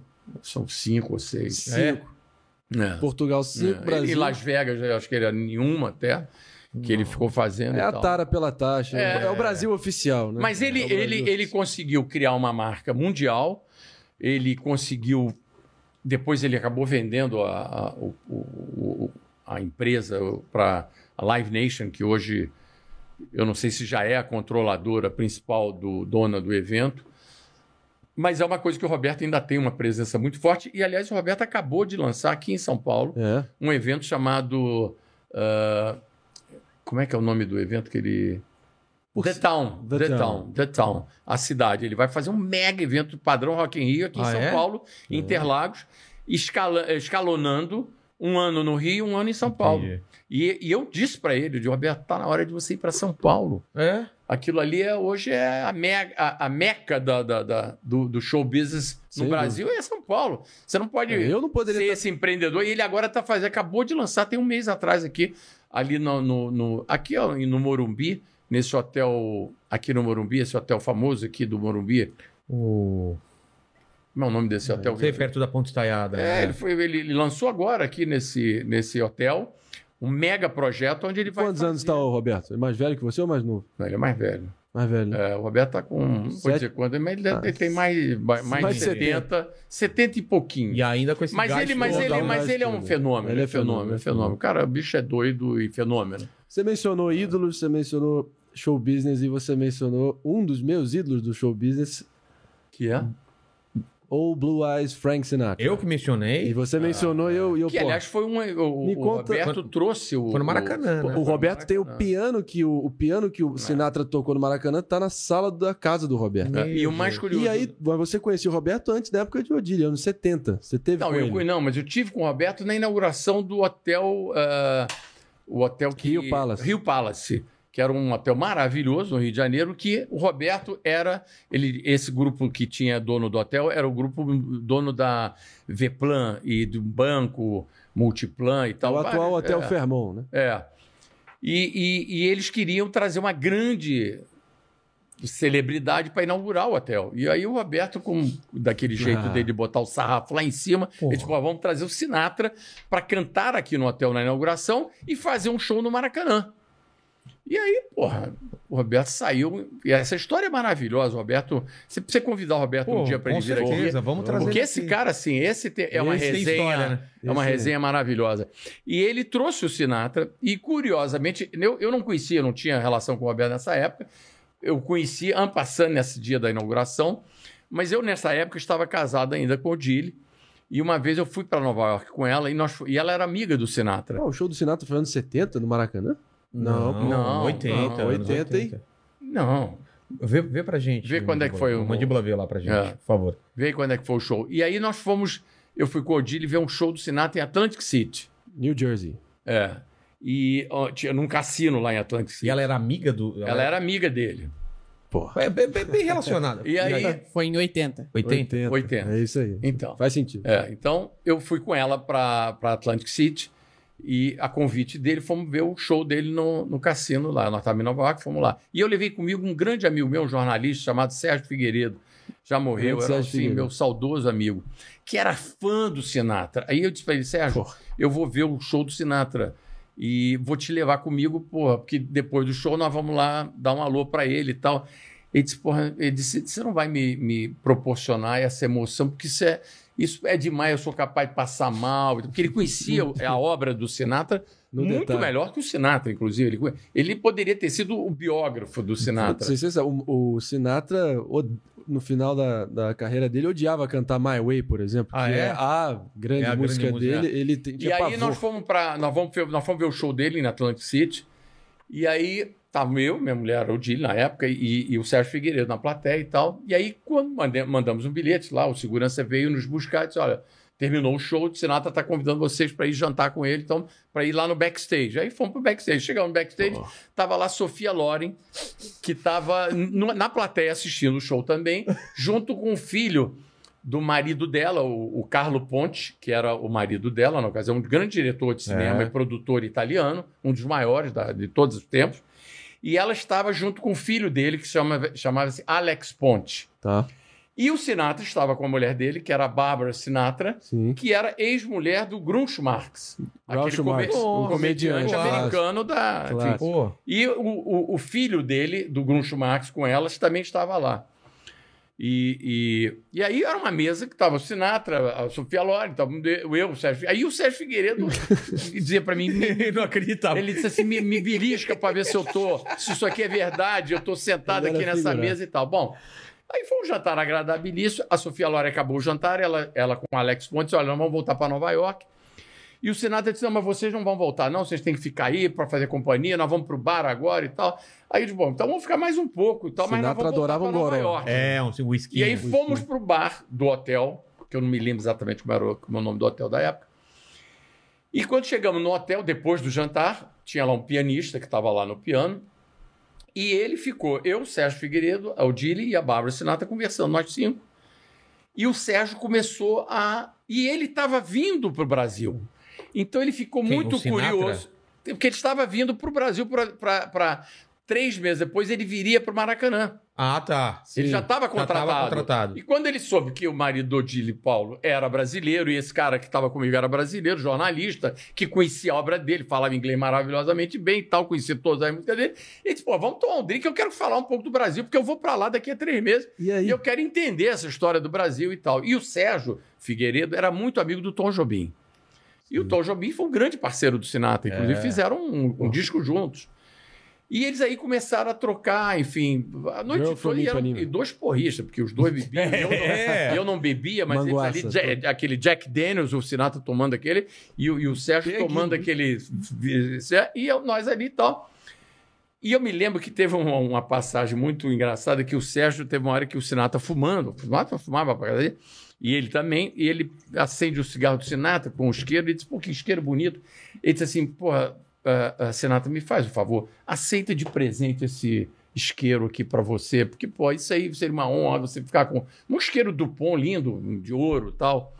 E ele aí deu pro Sinatra, e o Sinatra, tanto que ele insistiu, o Sinatra aceitou e tal. Ficamos na, conversando com o Sinatra, e ele falava as músicas, e o Sinatra dava uma palhinha das músicas para ele ali, na- junto comigo e tal. Ele chegava o Nossa. pianista, toca aquela ali e tal. O pianista tocava e ele cantava ali pra gente ali. Nós três ali. Bom, quando deu quatro horas da manhã, de porra, Figueiredo tá de bom tamanho, isso aí. Vamos, vamos pra casa dormir pra gente sonhar com essa noite. Voltamos, pegamos o carro, voltamos pra Atlantic City. E vida que segue, fomos tocar nossa vida. Três meses depois, o Sinatra vem para o Brasil, para a inauguração, e manda uma mensagem para o Dili dizendo: Olha, eu queria jantar com vocês, queria que vocês viessem para a noite de inauguração do hotel, que eu vou cantar lá no hotel. Eu quero que vocês fiquem lá na minha mesa com a Bárbara e tal, que ela está vindo. E eu queria que vocês convidassem aquele amigo de vocês que teve lá em Atlantic City para que ele viesse junto. Consagração pro E aí eu Sérgio. convido o Sérgio Figueiredo. Mas Sim. olha que coisa maravilhosa que eu vou contar agora, que a história realmente foi que me. É, é outro patamar de pessoa, de, o, o contato do Sinatra. Aí fomos para o show do Sinatra, lá na inauguração do Rio Passe, é aquela coisa maravilhosa. E saímos do, do, do show, como tinha o Maracanã no dia seguinte, ele estava hospedado no hotel, fomos jantar no hotel. E aí, quando chegamos no jantar, ele pediu ao segurança dele: olha, pega lá aquele negócio. Aí ele traz, o cara entrega uma caixa pro Sinatra, e o Sinatra vai e diz: olha, Sérgio, eu trouxe para você uma lembrança. E aí o Sérgio abre, e era um isqueiro Dupont de ouro, mais bonito do que o do Sérgio, com uma dedicatória From Francis to Sergio. Nossa, cara. Cara, Ele lembrou, pensou cara, nisso. Olha, olha a cabeça desse cara. Esse cara É aí que é Porra, um o. brasileiro É. ele mal conhecia, um jornalista que encantou ele ali com aquela conversa de, de noite de ali. conhecer o de trabalho conhecer o dele. trabalho porre, dele, É. de porre, De aquela coisa, mas, de porre e tal. É. O cara dá um presente pra ele, ele guarda. O cara vem pro Brasil, compra o isqueiro, manda gravar o isqueiro. E esse isqueiro, enfim, o Sérgio guardava isso como uma relíquia Claro. pessoal dele, que ele, enfim. Mas eu fiquei muito impressionado com essa delicadeza, vinda de uma pessoa do tamanho Não, dele. e, e que, e que se for pensar... Não, Mas que fala muito da pessoa. É, exatamente. Esse gesto fala muito quem é esse cara, né? Por que, porque que é ele... por E que ele Como é que um cara desse. Chegou onde se- chegou, É, como é que um cara desse se prende a, uma- a um detalhe desse, de uma delicadeza? Porque não é só o isqueiro, é mandar gravar o isqueiro. From, from Francis to Sergio, que ele entregou pro Sérgio ali É. e tal. Então, Pequeno gesto que E faz o a show, diferença. e o né? show, E o show no Maracanã maravilha. foi um negócio. E aí no Você, Maracanã. você não foi com ele? Fui com ele no, no, no, No carro? Ah, é? carro pro Maracanã. Eu fui com ele e com a mulher dele. Ele foi antes, e eu fui com a mulher dele depois, numa van, com segurança e tal. E nós ficamos na primeira fila. Era um palco redondo. Tem Ele vídeo disso no YouTube aí pro pessoal É, procurar. É, ele é ficava maravilhoso. circulando e eu estava na primeira fila com o Dili e a mulher dele do meu lado. E teve um lance muito, porque ele tinha. Ele, quando estava em Atlantic City, ele conversou com a gente, que ele disse que tinha uma cartomante que disse uma vez para ele que ele sofreria um atentado na América Latina. Cara, eu lembro dessa história. Ele fe- invadiram o palco, né? E aí ele. Tem um beijoqueiro. É, ele beijoqueiro. tem uma, É, ele tem uma beijoqueiro. certa. E ele tinha uma certa. Ele é um cara meio Meio místico. místico, né? místico. É. Ele tinha uma certa paura dessa história. Porra, meu irmão, nós estamos no meio do show, daqui a pouco sobe no palco, pela primeira vez aparece aquele personagem. O beijoqueiro. o do Beijoqueiro famoso, beijoqueiro. é. Meu irmão, ele dá um passo atrás Putz. E, porra, apavorado, que, tipo assim, a profecia vai se É. concretizar aqui agora. tipo né? John Lennon, né? É, o cara e, é o- um fã. e aí os pô, 10 seguranças pularam em cima desse beijoqueiro e esse beijoqueiro passou a ser um personagem famoso por causa desse evento. Pra quem não lembra, era um cara que invadiu os negócios pra dar um beijo. Pra né? dar um um beijo beijo nos artistas, exatamente. Passou a ser o beijoqueiro. Cara, eu lembro, eu vi isso outro dia. Eu vi isso outro dia. Cara, eu tô, tô rele- unindo umas coisas, umas E a coisa mais incrível também desse show é que esse show, ele tava o Rio de Janeiro chovendo, no É, torrencial. torrencial, e aí o Roberto disse, e agora? Maracanã. Show aberto. E o Sinatra dizendo: olha, não vai dar para fazer esse show. Maracanã. Bom, e o Maracanã, arquibancada inteira lotada. Isso antes de começar o 170 show. mil pessoas. 170. Mil Meu pessoas no Maracanã. Deus Tinha do todo o anel das arquibancadas, a geral toda, as cadeiras e o gramado inteiro. Tinha um grupo no gramado. Quantas que era pessoas? 170 mil pessoas. Você tá maluco. E aí o Roberto. E o palco, a parte dele era coberta É, ou não? e aí o Roberto fez alguma pagelança com É. um índio. Teve um índio que era o meio guru do Ah, Roberto. É, não, não ouvi. É aí, verdade? É, e ele fez uma pagelância, esse índio disse: Uma dança vai... anti-chuva. É, é, esse troço não vai chover, na hora do show não vai chover. E na hora do show, Abriu. a chuva abriu. parou. E o Meu. show aconteceu. Isso é e ele saiu do Maracanã direto para o aeroporto e voltou para os Estados Unidos. Que história Você maravilhosa. nunca mais viu, viu ele. Vi, não, depois eu, ele voltou. eh, a gente esteve de novo com ele uma vez em Nova York, e, enfim. Mas eu acho que depois. É, eu acho que. Não, eu acho que depois ele veio a São Paulo também para um outro show. E a gente teve com ele depois aqui em São Paulo, mas enfim. Foi Ele no trato sedutor, máximo, encantador. É. encantador, encantador. Outro nível. Encantador. Figura assim. Presta atenção. Não, basta. Esse episódio do, do, do isqueiro, que eu Isqueiro, é, pra você, a- o cuidado, pra mim foi né? uma coisa assim muito. é, é, enfim, fala quem o cara é, né? Lógico, lógico. Emblemático, né? Porra, é claro. Isso é um troço assim maravilhoso, né? O cara fazer um gesto desse, né? E na linha do tempo, então, a gente tá em 80, depois a gente foi pra 90, Rock in Rio. Rock in Rio 91. 91. E aí daí sua vida vai pra onde? Pra que destino? Aí Antes, teve a de, Maite, antes de chegar os é, anos Maite Proença. é, né? Maite anos Proença 80, até Até 90. No- 89, né? ah, antes do, É, eu do, acho que era. do... 89 90. É. Que aí E tive, aí, tive em a, ma- 90. a minha primeira filha, Maria, Tá. Isso. que é irmã do André, que 90. é uma mega advogada, Isso. É mesmo? que é uma figura assim, uma paixão da minha vida, e que ela é casada também com um advogado, com Anderson eh, Schreiber, que é um- também um grande advogado. Dizem que da geração dele talvez seja o, o melhor civilista, Ele é brabo, meu. eh, um homem que já escreveu vários livros, ele é um- tem pouco, um pouquinho mais de 40 anos, e já escreveu vários livros sobre direito civil, um cara assim, muito conceituado, e que também é procurador do Estado do Rio de Janeiro. E eles me deram essa alegria que é a Manu, é a Dig Dig, que é a minha É netinha, que tem dele. um ano e dois meses, que foi o Nossa. presente que eu ganhei. Ele tá bobo, e é cara. filha minha da Fazia Maitê, que e é minha filha com a Maitê, e a Maitê se tornou avó também com a, com a Manu. E a Maitê, a- hoje é linda e naquela época era Então- mais ainda. Eu lembro E aí dela. tem um negócio que aí sempre me perguntavam, que é que a- em- durante o relacionamento de vocês ela chegou a posar pra Playboy. Né? Foi nessa- foi primeira vez. ela- foi, foi. Ela, E você lidou com isso, capas. Como foi, é, como foi lidar com isso? Até pouco tempo era uma das mais vendidas da É, história. ela, Ah, é? ela É. fez duas capas para Playboy nessa, nesse Ah. período. Ela é, de fato, enfim, quando eu conheci a Maite, ela tinha 22 anos, enfim, ela estava no, No auge, né? no auge da, da- do vigor físico, digamos assim, da beleza, né, de uma, de uma jovem mulher que estava começando a carreira de atriz.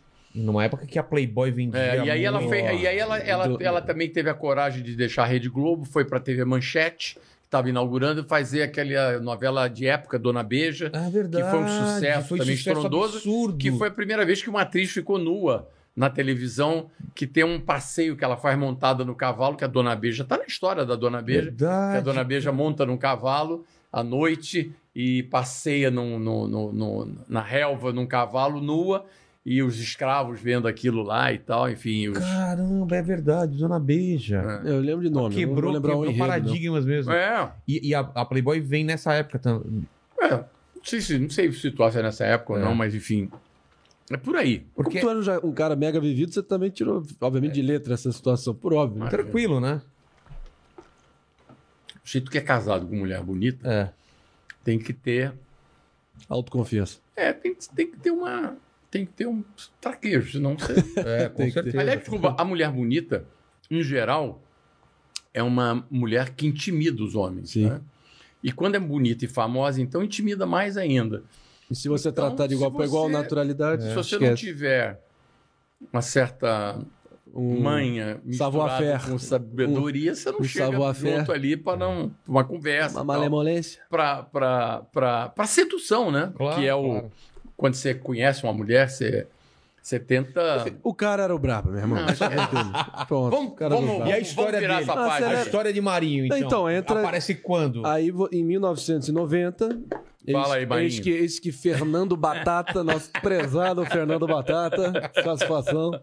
Fernando Eu tinha um grande Batata. amigo meu que chegou para mim uma vez e disse assim: Paulo, você, vou te apresentar uma mulher que é para casar, você vai casar com ela. Eu estava assim, recém-separado do meu casamento com a Maitê e não estava exatamente com disposição de me casar Encarar novamente naquele momento. é. Tava com 39 anos de idade, 40 anos de idade. Pô, cheio, foi por aí cheio que de se, gás. se infartou uma vez? Foi É, e foi Ah, depois é? do Rock in Rio. Foi depois do Depois Rock in Rio. Aliás, o. Rock in Rio foi o que me, me... Quando acabou o Rock in Rio, a nossa experiência pessoal foi tão violenta que um dia eu estava em casa, vindo de um jantar de aniversário de casamento do Ricardo Amaral, um jantar black tie e tal. E eu me lembro que eu fui, tirei a roupa, fui colocar, pendurar e tal, senti uma dor no braço e tal, comecei a sentir Dor uma no dor no braço? peito. E aí comecei com aquela dor e tal. ah, enfim, para encurtar a conversa, a Maitê ligou para o médico dela. O cara chamou, disse a ela para chamar um procardíaco, na época era o hospital que cuidava ali daquelas emergências. Os caras foram na minha casa, eu tinha 40 anos de idade, me achando pô, o super-homem É. do mundo. Invencível. E aí os médicos chegaram lá e disseram, porra, cara, você está infartando, vamos levar você imediatamente pro, pro, pro hospital de emergência. E, de fato, eu tive um infarto pequeno, quer dizer, de, de repercussão pequena, mas foi infarto com 40 anos de idade, que é uma idade perigosa para você ter esse tipo é. de evento físico, né? Mas eu... E aí eu, eu, eu, eu descobri que um pouco, ou talvez um pouco muito do, do motivo desse advento aí da, da- dessa enfermidade foi muito em função do estresse que foi o episódio do Rock in Rio para mim. Rock in Rio e o sequestro, né? Então, digo tudo, Ah, tudo aquela episódio, sequência é. de, de, de coisas que aconteceram, que aquilo tudo tinha me levado para um... Debilitou. É, fiquei... Imagino, E aí cara. eu trouxe, e aí acabei infartando com 40 mas tá... Acelera na linha do tempo, Fernando Batata. É. Fernando? Batata, amigo meu, disse, porra, vou te apresentar uma mulher para casar. E aí me aparece essa deusa. Aonde? Mãe, Aonde? Cara, eu tava, eu tava separado já da minha mulher da Maitê e tinha um aniversário de, de- da minha filha Maria, de dois anos. E, e- e- e aí, esse amigo meu levou a Adriana, mãe do André, nesse aniversário, eu a conheci e decidi em diante nunca Foi mais. paixão à primeira É, vista, nunca mais. Nunca mais separou. Mas minha mãe esnobou ele por É? um bom tempo.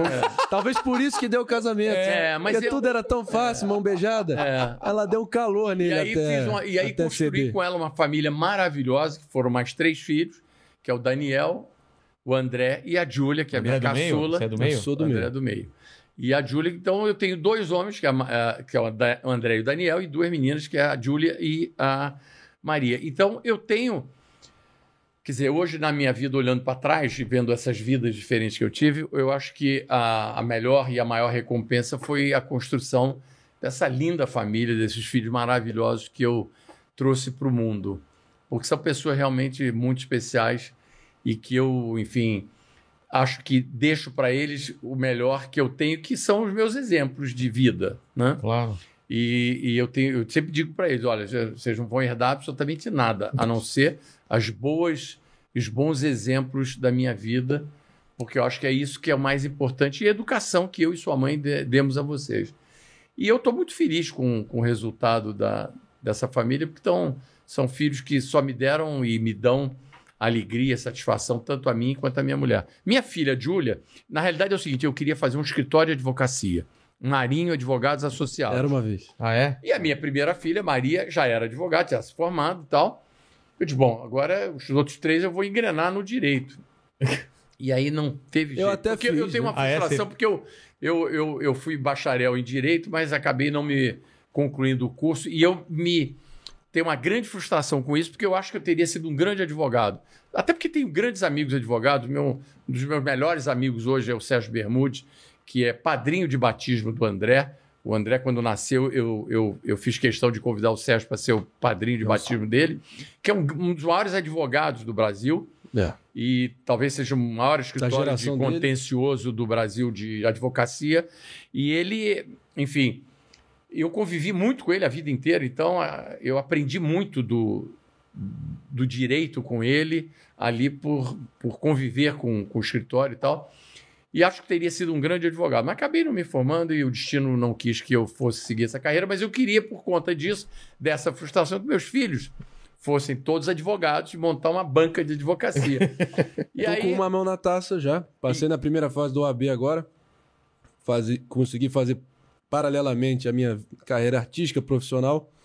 Esse, essa espécie de pacto que a gente fez há cinco anos atrás. Que ele me traz a carteira do OAB e vai ser pipoqueiro no dia seguinte se você quiser. É. Tá. Como uma espécie de apólice de seguro, caso. Caso. Enfim, é- a- você sabe bem que a carreira artística é, montanha-russa. recheada É. de Não, e- imprevisibilidade. E, além da né? carreira artística, eu acho que o André tem uma. O André estudou nos Estados Unidos, fez um curso de ciências políticas na, na Universidade de Nova York. Então, ele também tem uma, uma vocação pessoal para essa. para coisa da política. Eu acho que o André, em algum momento da vida dele, vai transitar pelo mundo da política eleitoral.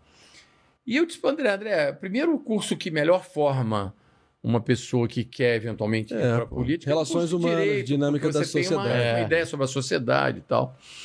E acho que também pode servir para você, como justamente o que ele falou. Olha, um período que você não tiver. Mas eu acho que ele está eu acho que ele eu tá eu encaminhado na seguro. carreira artística Eu mesmo. não tenho tesão intelectual pelo direito, mas é isso. Acho Ah. que pô, foi.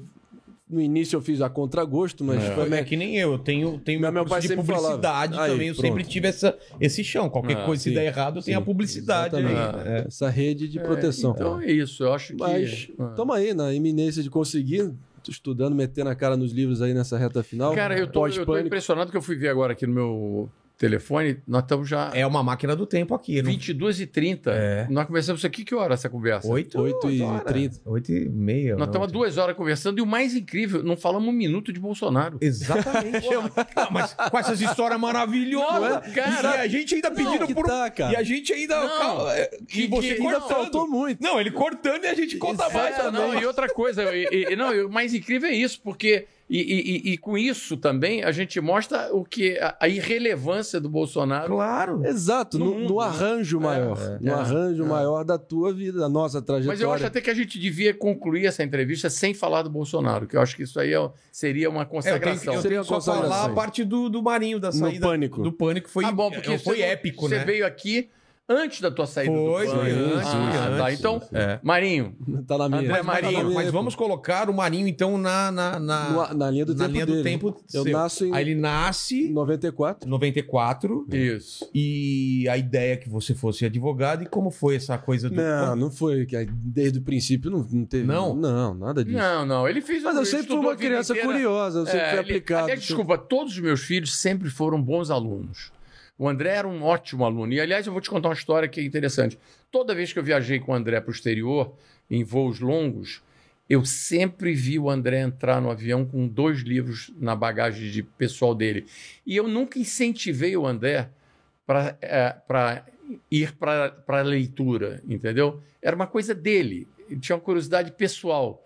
É. Então, ele, ele foi se formando, ele foi ganhando conteúdo, ele foi ganhando cultura, Entendi. ele foi estudando, sempre foi um bom aluno. Então, tudo isso deu a ele esse background que ele tem hoje, que ajuda muito na hora que ele quer fazer qualquer coisa. Essas conexões, né? Não, é a carreira artística. Se você É. tiver cultura, a carreira artística fica mais facilitada. Claro. Porque para tudo na vida. Porque- se você tem preparo, É, é, É, é, tudo fica é mais conectar fácil, uma né? coisa do livro É. que você leu com E a... sempre os meus dois livros preferidos, desde moleque, desde o princípio, o jogo americano que a gente comia, almoçava, jantava, era o mapa dos Estados Unidos, o mapa Ah, do é? Brasil também. Então, Eu, mesmo- eu sei todas as bandeiras de todos os países do mundo até hoje, Ele todas as capitais. coisas, sempre Eu tinha sempre tive esse, esse lado de. É. Enfim, só para dizer, os, todos os filhos sempre foram bons alunos. Eu acho que isso foi uma coisa que a gente, eu e minha mulher, educamos bem os filhos nesse sentido. O Daniel também foi bom aluno numa época que ele foi cursando. O Daniel hoje trabalha comigo e também está trabalhando com a irmã dele, com a Júlia. A Júlia, ela, ela, ela chegou para mim e disse assim, pai, eu acabei de terminar o high school e ela se formou o high school na escola americana, estudou na Ransom, em Rio Miami, fez o penúltimo ano na Ransom, em Miami, depois terminou no Rio de Janeiro, na escola americana. E como o currículo e o calendário americano ele antecipa a formação em seis meses, ela disse assim, pai, eu queria que você e minha mãe me dessem um ano, bota um pouquinho de água aqui para mim, um ano sabático para eu poder fazer o que eu sempre gostei de fazer, que é cantar e compor e tocar instrumentos e tal.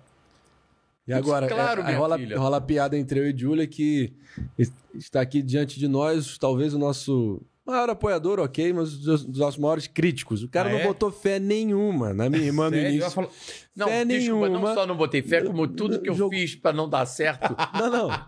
Total. discretamente eu fiz. Porque eu, eu, na, na realidade, eu queria era advogada, né? É. Eu queria que Aí eles fossem meu- advogados. E aí eu. No meu e, lado. E, e aí a Júlia começou com, com ela fazendo tudo que ela fez, exclusivamente da cabeça dela, do jeito dela, gravando um primeiro vídeo amador, indo buscar parceiros que pudessem abrir espaço para ela, veio para São Paulo. E aí muito. que vem a história da gente estar em São Paulo hoje. Ela que puxou o bonde. É? Porque ela que puxou o bonde, porque ela veio, como ela também é a nossa caçula e é o xodó da mãe, né? Porque É a nossa, é, Enfim. Estrelinha. É. E aí ela veio, começou a carreira, e aí, rapaz, o troço começou a ganhar Meteórico. né? dimensão, começou a fazer sucesso, começou a crescer, começou a crescer.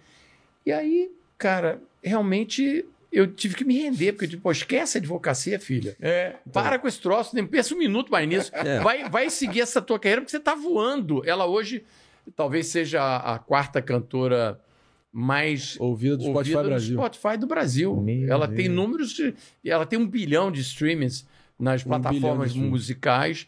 Ela acabou de ser indicada para o Grammy, Grammy Latino. Foi a, Las Vegas lá para a cerimônia do prêmio.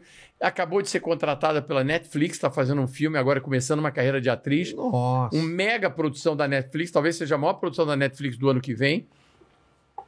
E aí. Ela e, tem que vir aqui também. é, e, e. André Marinho também está bombando aí nessa, nessa carreira artística. Então, enfim, eu tive que me Agora, render. do meu lado, do meu lado eu lembro É. perfeitamente de um Mas dia... ele fazia. Só, só, só um pouquinho. Ele, ele fazia imitações quando era criança? Imi... Fazia, Imitava. fazia. E, e- e eu me lembro que uma vez ele. Quem que você imitava? Conta pra, mim- pra ele. Não, fala aí você. Não, uma vez ele fez as imitações. Eu digo, como é que foi? Eu não sei exatamente. Me conta isso. Ah, sim, não. Então tudo começou. Já contei essa história várias vezes, mas só uma história que eu acho que eu nunca mencionei em entrevista foi lá pros idos de 2017.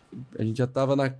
Tinha acabado de se mudar para casa, a famigerada casa do quartel-general da campanha do, do, do, do- do sujeito. Lá no Rio. Isso.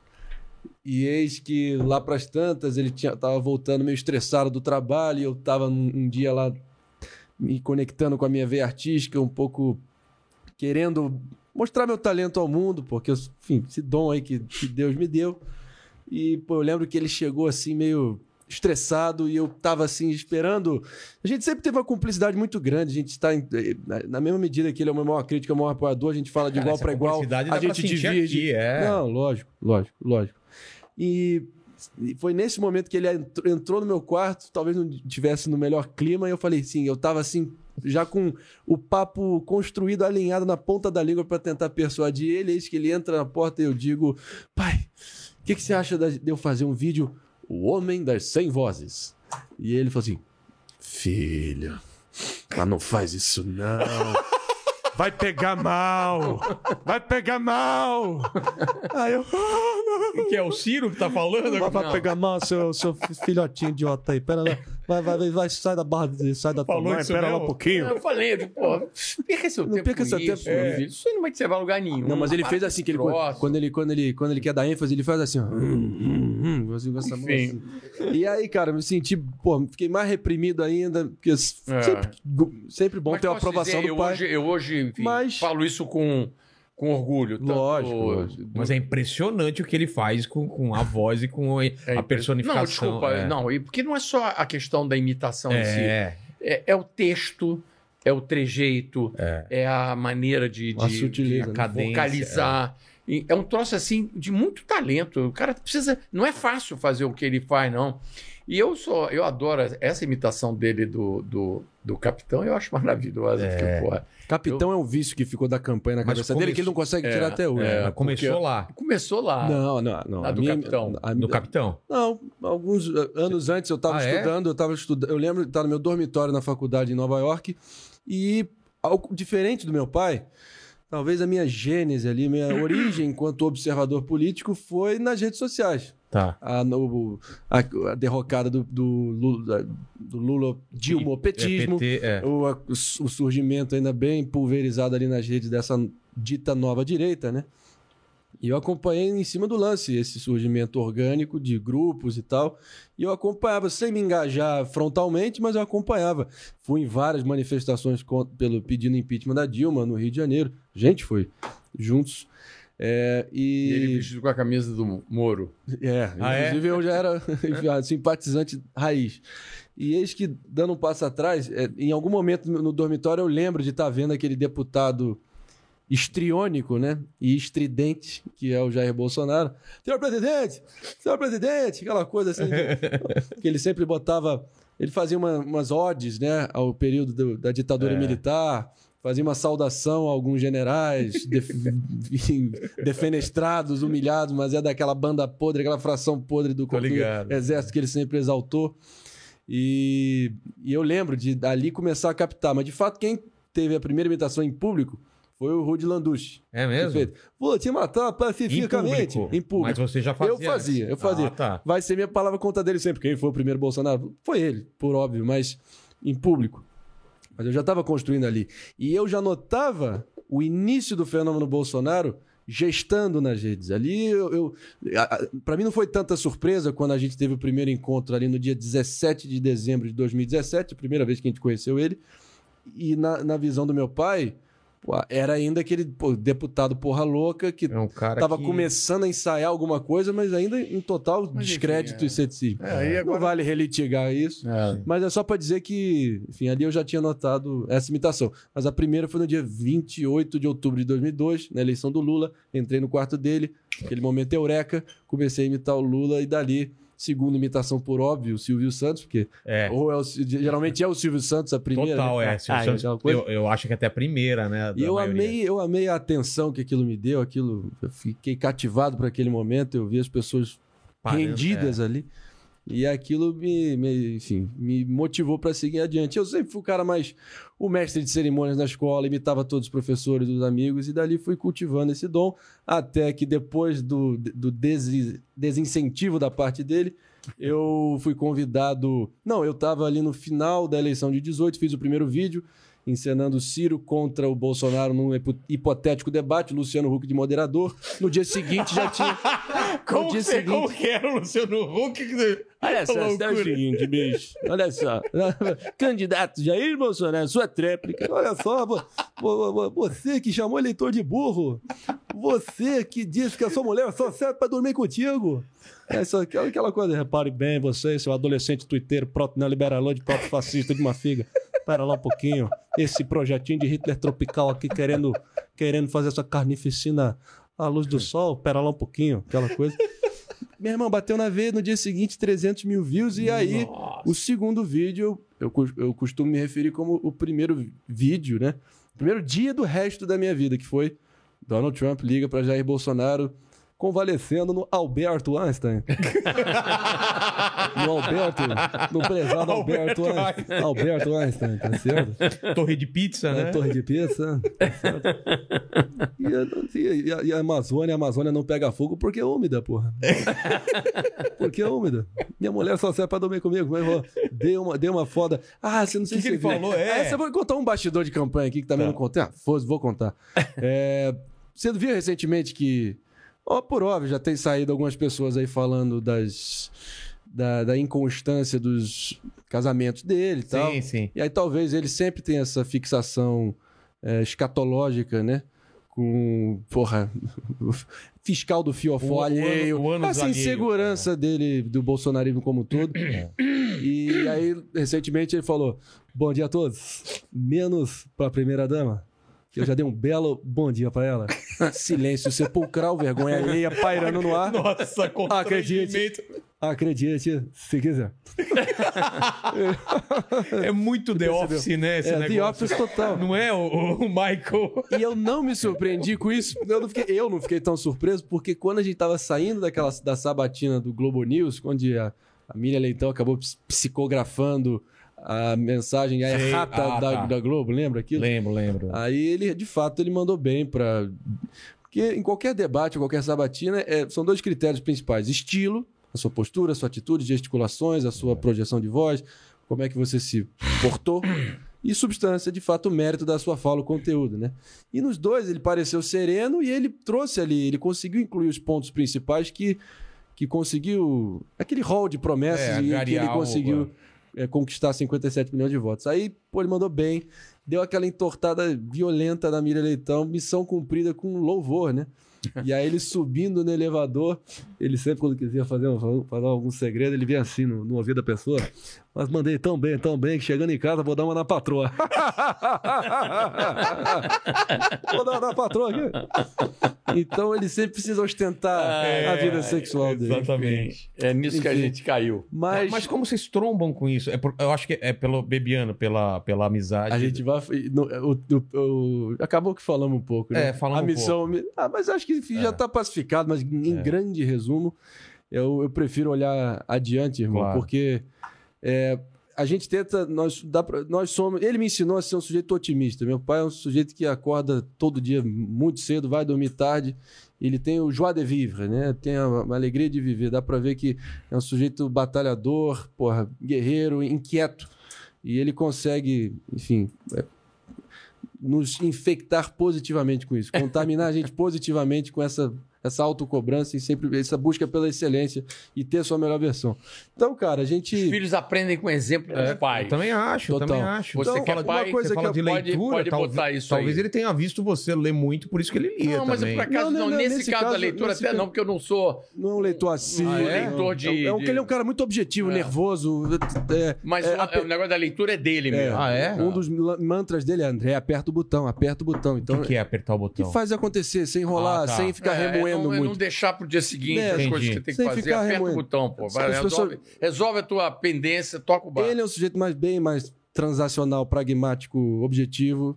Eu talvez seja um pouco mais rom- romântico, idealista, artista. né? É. Mas ao mesmo tempo, ele, eu, eu, eu te- Você consegui. carrega um pouco dessa. in- eu consegui incorporar as melhores. é, Mas é, enfim, não facetas dele. Mas então- vamos, mas mas é só pra dizer- Não, a gente sim. tem a sua, a sua. A gente tem o nosso papo pré aquela. Pré. Ó, Então, não, exato, vamos- porque eu- vamos- eu- vamos eu botar aprendi aqui ele. uma- um time pra gente encerrar aqui, porque senão. Não, não faz isso. Acabou, isso acabou de fazer pecado em podcast. É? Ah, é? Isso vai pegar mal pra gente. Pega mal? Pô, não fala isso. Ah, eu não sabia. Tem que vir naturalmente. Eu sei que Ah, é? ele é cabaço, né? Cabaço, tá perdendo Primeira cabaço. porra, né? eu, eu- eu- eu- eu nunca. Eu, Deu eu- desconto aí, pessoal. eu Foi achei mal. que eu tava falei, vindo- eu sabia que ele ia fazer. Pô, eu achei que ela tava vindo aqui numa Isso é entrevista. pecado, Ah, é? Isso é pecado. É um Isso é bate-papo mas na inteligência limitada, É. meu irmão. o Que o, Ah, é? podcast é, uma- é o Rio Dubai, isso aqui. Se deixar por ele, a gente vai até amanhã, cara. Não, o Vilela é não, conhecido porra, por não. ser Ah, é? mais longo de todos. Mas, Marinho, vamos, vamos pular então. Toda a parte que você já contou aqui. Mas vem cá, só pra eu entender. Ah. Tem alguém que assiste essa porra? Claro! Quanto, quanto, 6 quanto mil pessoas aí, não é? Tem? 6.500 pessoas É, olha lá, vivo. não acredito. É. Tem 6 mil desocupados. Desocupado não. Fala cara. assim! O pessoal é Ocupado. muito ocupado, né? Você tá cavando a nossa cova aqui. Ó, a nossa audiência maravilhosa. O cara, ele é muito verde nessa, nesse troço aqui. Tá por ligado favor. o ar aí? Me perdoa aí, Nossa, cara. dá uma aumentada, Cara, por favor. eu sabia que ia ter esse momento aqui. Mas eu, eu, eu juro Ele é por Deus, impaciente. Posso falar? Eu tô impressionado com esse Mas troço, é, as pessoas estão tão Impressionante. sedentas de conversas assim, cara. É, não é? Porra, impressionante. E você rendeu o bloco, tô orgulhoso. Rendeu total, não né? é? Não é? Se você for ver tudo E que a gente passou, Porra, a gente fez um- uma, uma linha do, tempo, linda, né? maravilhosa aí. Porra, mas eu tô a história do impressionado. sequestro, cara, Impressionado. você viu todo mundo quieto Todo mundo aqui. Ficou, prestando atenção. contou Nossa. bem demais. Essa aí Mandou muito bem demais. Mas enfim, é, Mas Agora- vamos, agora- vamos lá. Mas vamos pro Não, Marinho Não, um pouco. deixa eu falar. vamos lá. Aí você vai comentando o que você achar ó, pertinente. já estamos passando por cima de Recife agora, entrando no Oceano Atlântico, É, em direção é, do mar. é. Isso, isso. Então por Vamos isso que eu já vou Não, direto. Recife não, já estamos em Cabo Vamos- vamos Verde de- Então ali. já é. estamos em Cabo Verde. Vamos África. lá. Agora eu vou passar pra ele, tá? Tá. Então é, é porque como você veio Então o que eu aprendi antes- foi é. olhar o copo meio cheio, basicamente, entendeu? Não ficar remoendo os problemas e pensar na solução. Isso ele conseguiu inculcar em mim 100%. Então isso também parte de você ter uma visão de olhar pra frente, não ficar só, sabe, tentando relitigar o passado, ficar vivendo no passado. Lógico que a gente não vai conseguir, faz parte da nossa trajetória. É um capítulo aí que eu tento extrair o melhor dele. E Tá falando do, do- da campanha do Bolsonaro e pós. Não, né? não, eu- eu, eu já tô pulando direto pra, pra Saída do Saída pânico. recente. saída do pânico Boa. que você faz aquela pergunta É, que meu pai, maravilhosa. o meu pai, hoje em dia, além de ser conselheiro, pai, ele, é- ele também é meu manager. Você que dá- me ajuda. Não, eu dou, Não, me eu ajuda dou a palpite, pensar. Eu dou palpite, Um- um- enfim, ele me pede opinião, eu dou e tal. Ah, é? Esse episódio do Pânico. Não, a gente tem um. Vocês é, conversaram a gente antes. conversou antes Muito. e tal. Eu acho o seguinte: eu acho que o André foi. Uma- ele teve uma mega oportunidade Sim. pela passagem do Pânico. Aquilo ali é uma escola. Você fazer um programa de rádio de duas horas todo dia ao vivo. Nossa. Isso não é para qualquer um. E tem te dá uma, relevância, né? Uma coisa com é, relevância. isso te dá uma, uma, uma experiência imensa e ainda mais para ele que não tinha até então essa experiência, vivido experiência semelhante. Então, E uma coisa, outra coisa que ele conseguiu transmitir pra mim, eu tento, a partir do exemplo eloquente dele, que eu, que eu que isso, é exato, o exemplo que arrasta, né? É nunca temer os poderosos. E, e É, abraçar o rótulo não, é de dizer ser pra- a voz dissonante. é, Abracei é esse rótulo. André, André, nunca brigue para baixo. Isso. Brigue sempre para cima. Entendi. Entendeu? Não briga para baixo. Para baixo não vale a pena. Briga para cima, entendeu? Então é o seguinte: Isso. se você tiver que brigar, briga para cima. O ideal é que você não brigue, mas se tiver que brigar, briga, Briga para cima, cima. e não briga para baixo, porque, entendeu? É assim que você tem que fazer. Mas eu acho o seguinte: o episódio do Pânico foi uma experiência maravilhosa. Quanto o, Em- tempo? o- Dois anos e Dois- dois meses.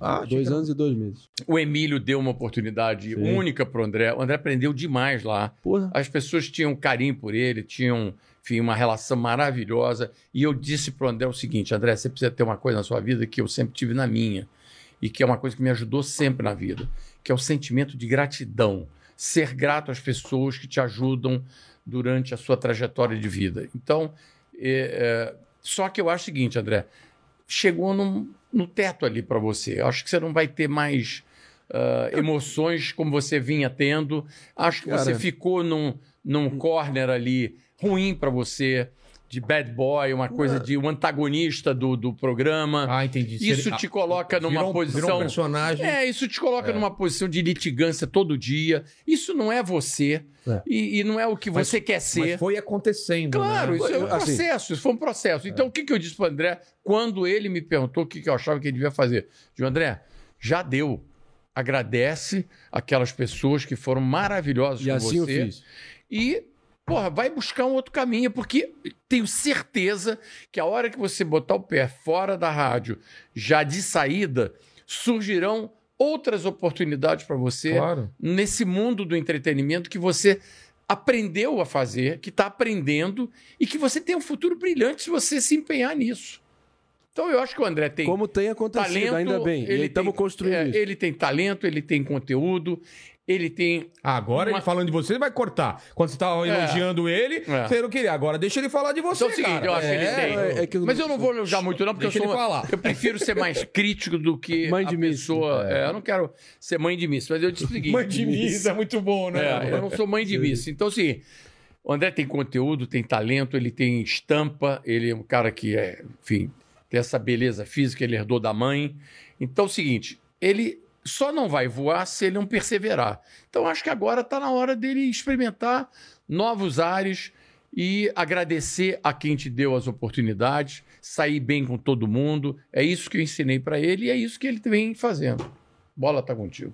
Não, é isso. E assina embaixo, mas de fato eu não fui santo durante esse processo, mas eu não, eu sou dono das minhas falas, das minhas omissões, é, das minhas ações principalmente. Então, ao contrário de outros que eu tive que conviver, que sempre terceirizam a culpa, sempre tentam generalizar, colocar todo mundo no mesmo balaio, eu matei no peito tudo que eu vivi.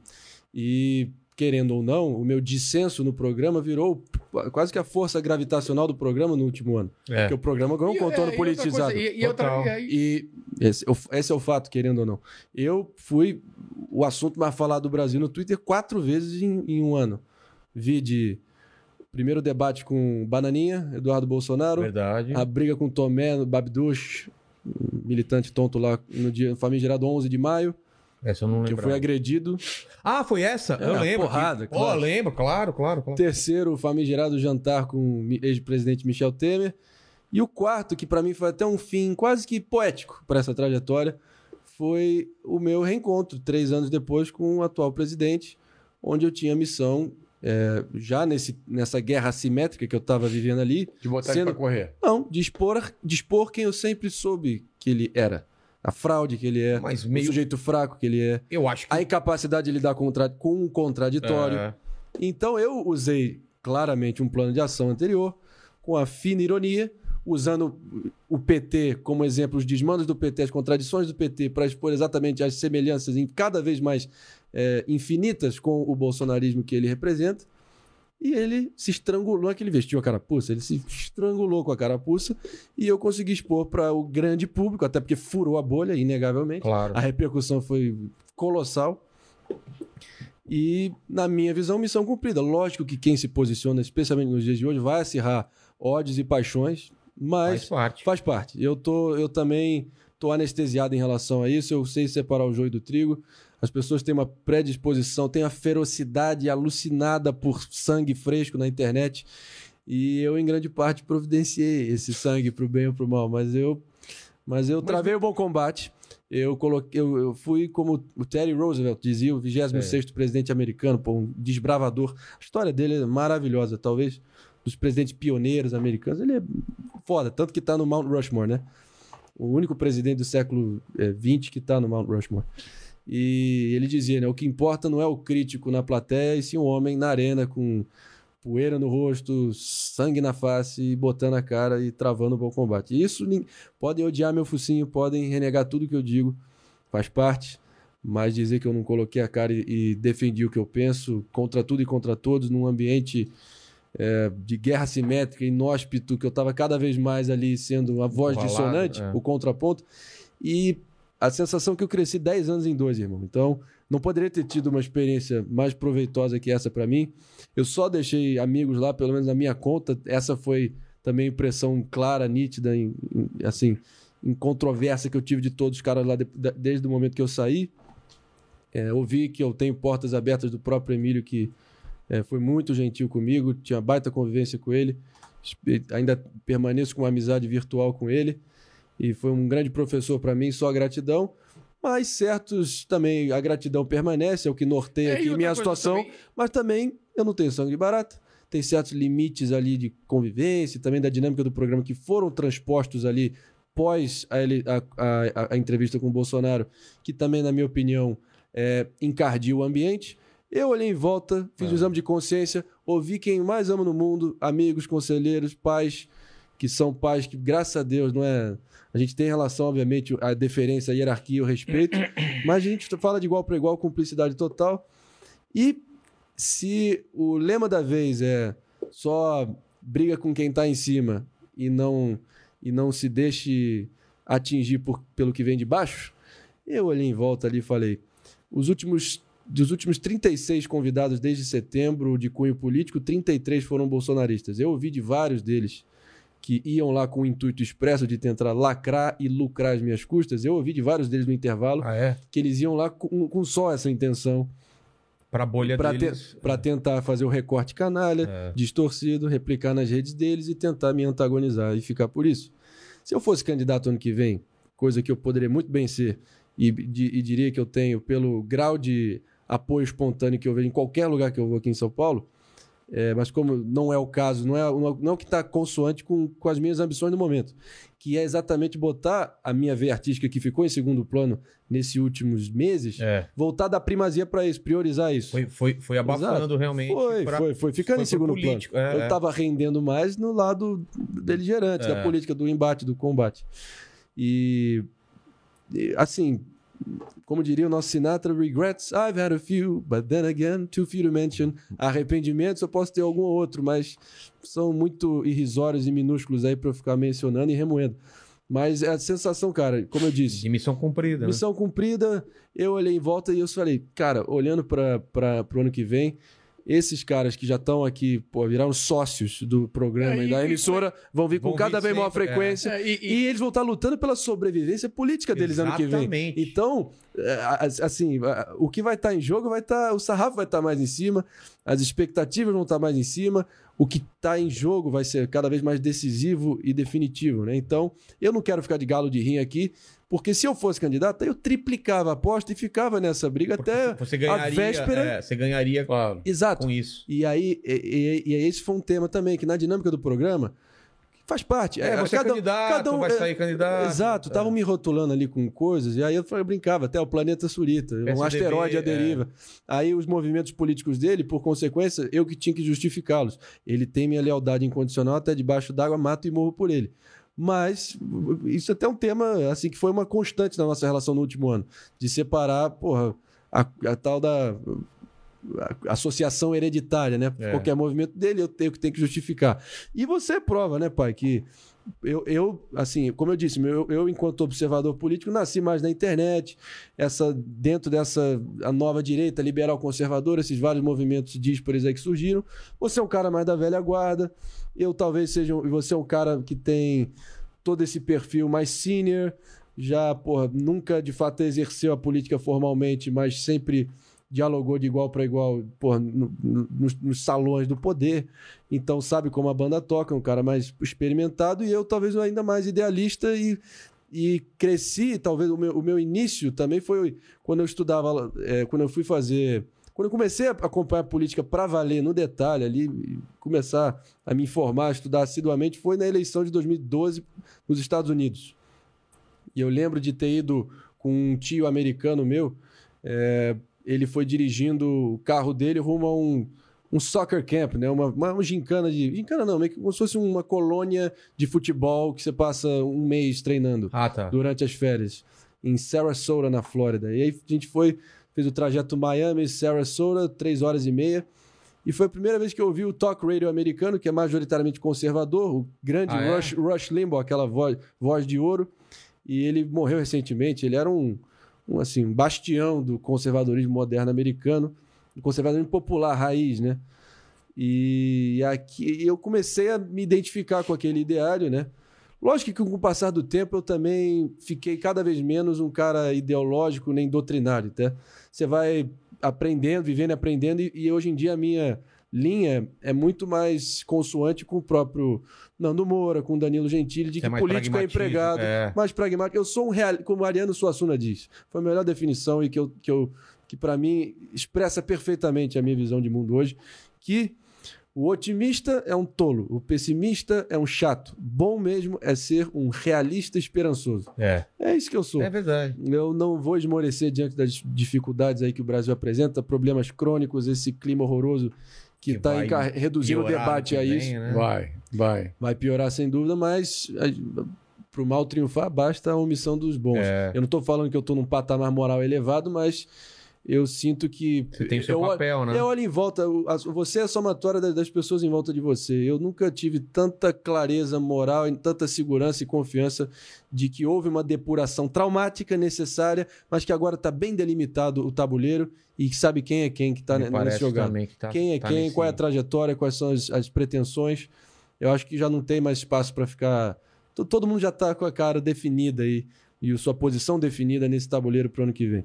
É, lógico que a gente, que a gente vai estar, não formalmente, frontalmente, mas a gente vai colaborar como a gente puder para tentar romper esse binarismo besta Ah, eu, que está eu, eu, o eu, eu, no meu caso, tenho até uma penitência para pagar. Nós, né? é que é essa, essa, enfim, essa aliança daquele momento que eu tive com o Bolsonaro de ter colaborado na campanha e naquele momento em que o núcleo duro da campanha cabia na metade de uma Kombi. É verdade. Então, a torcida do Botafogo É, a com gente- Covid. é, a gente já estava lá acreditando que aquilo ali, enfim, ia era um projeto vitorioso.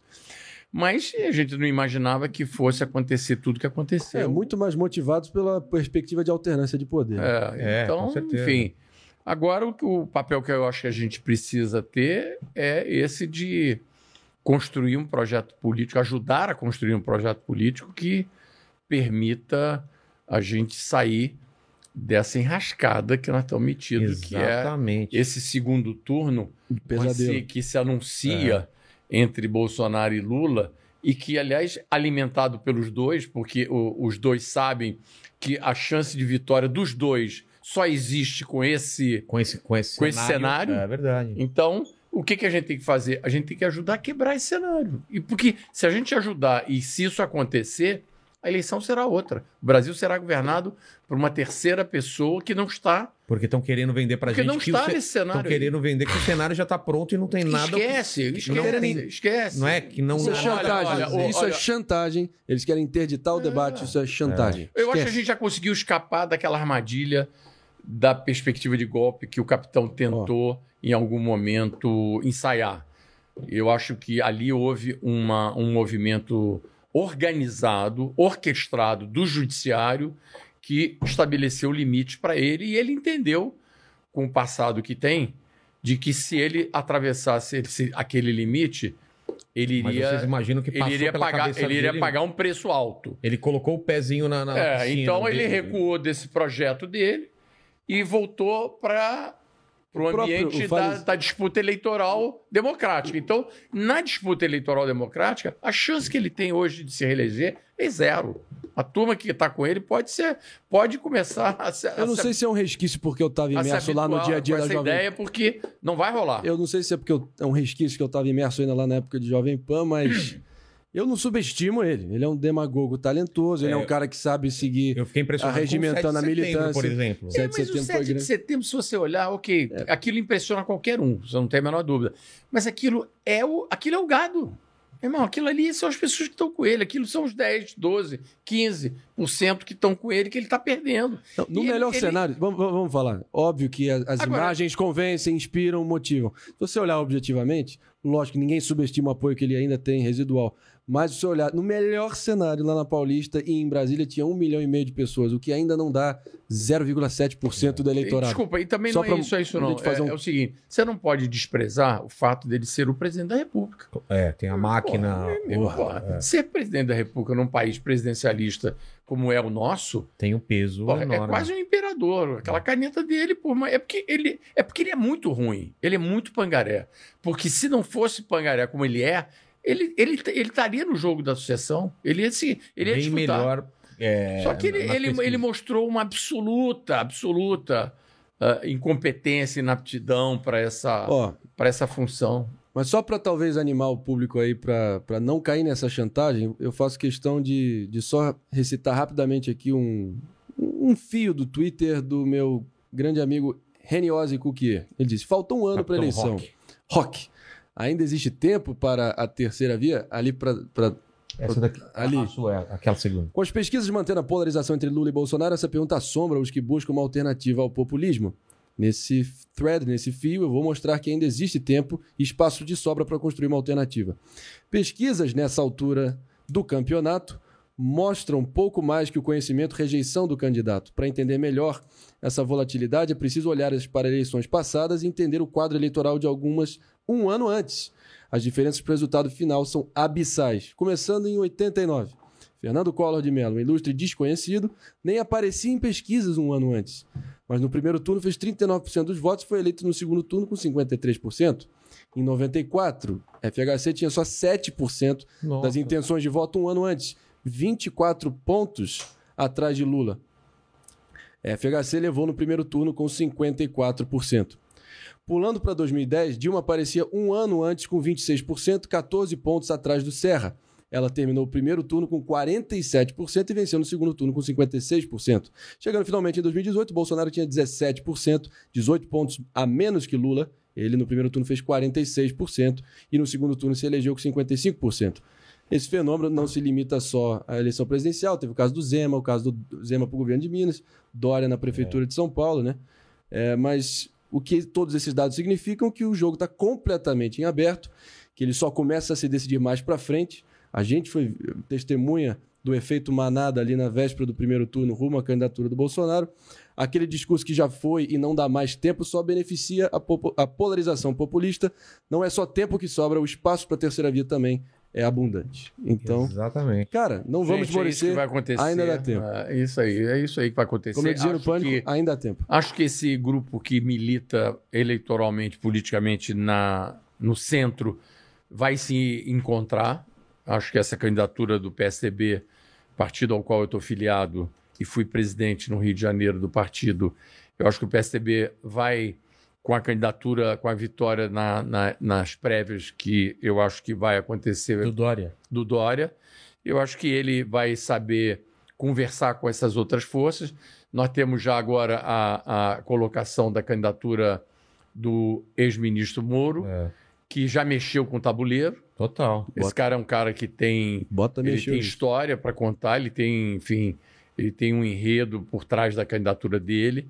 Ele vai encontrar agora a oportunidade de se defender das acusações das quais ele foi vítima durante esse ano e meio calado.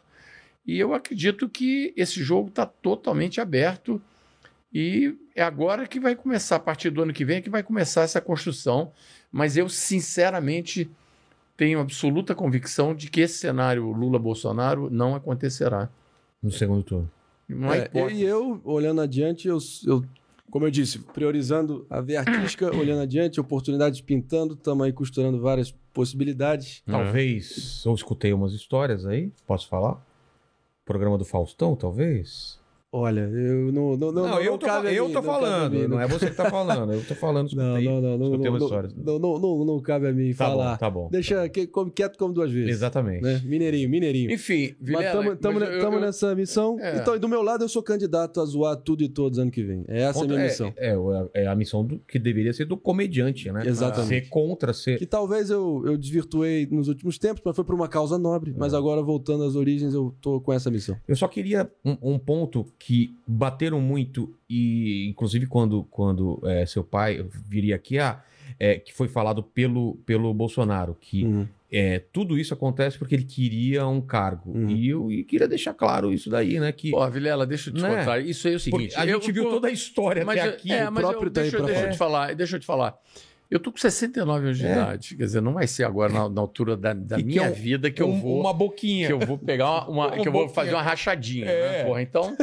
esquece, não, não, não é a minha praia. Aliás, Aquela desculpa, história que a gente eu só- escutou aliás, de desculpa. palácio na França. É, eu só aceitei, eu só aceitei me tornar suplente do Flávio Bolsonaro porque ele fez um apelo.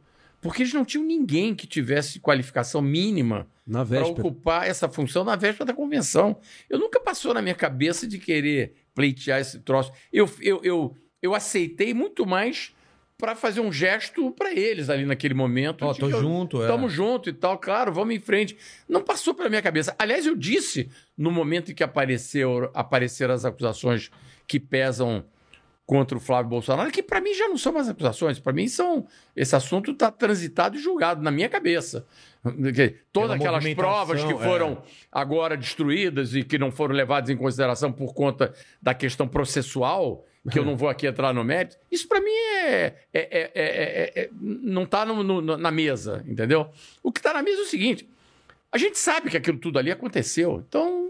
e- Isso é, é, e é outra sobre- coisa, e, e- e de uma maneira assim muito ruim, porque o, o jeito chega à presidência da República, o filho vai e compra uma mansão de 6 milhões por, com menos de um ano e meio de governo. Eles não têm nem o mínimo de sensatez, É. de bom senso, porque, pô, tá bom, tu quer viver tipo Marajá? Vai, mas espera o cara sair do governo, compra a casa depois. Exatamente. Vai, porra, mas não, o cara quer posar de milionário agora. Eles acham que tudo, que eles podem tudo. Achavam, não acham mais não. Eles achavam que podiam. Então é o seguinte, eu vou falar isso tudo pra você e, o- e o gado vai continuar falando essa besteira. Claro, claro. Então não vai adiantar nada para. Eu não tô aqui pra convencer o gado. É pro resto do É pessoal pra, é pra uma- dizer o seguinte: primeiro, eu disse naquela ocasião, quando apareceram aquelas acusações ao Flávio Bolsonaro: Flávio, se você renunciar ao teu mandato hoje, eu renuncio junto com você. Entendi. Então, faz aí. O que, que acontece quando os dois renunciam?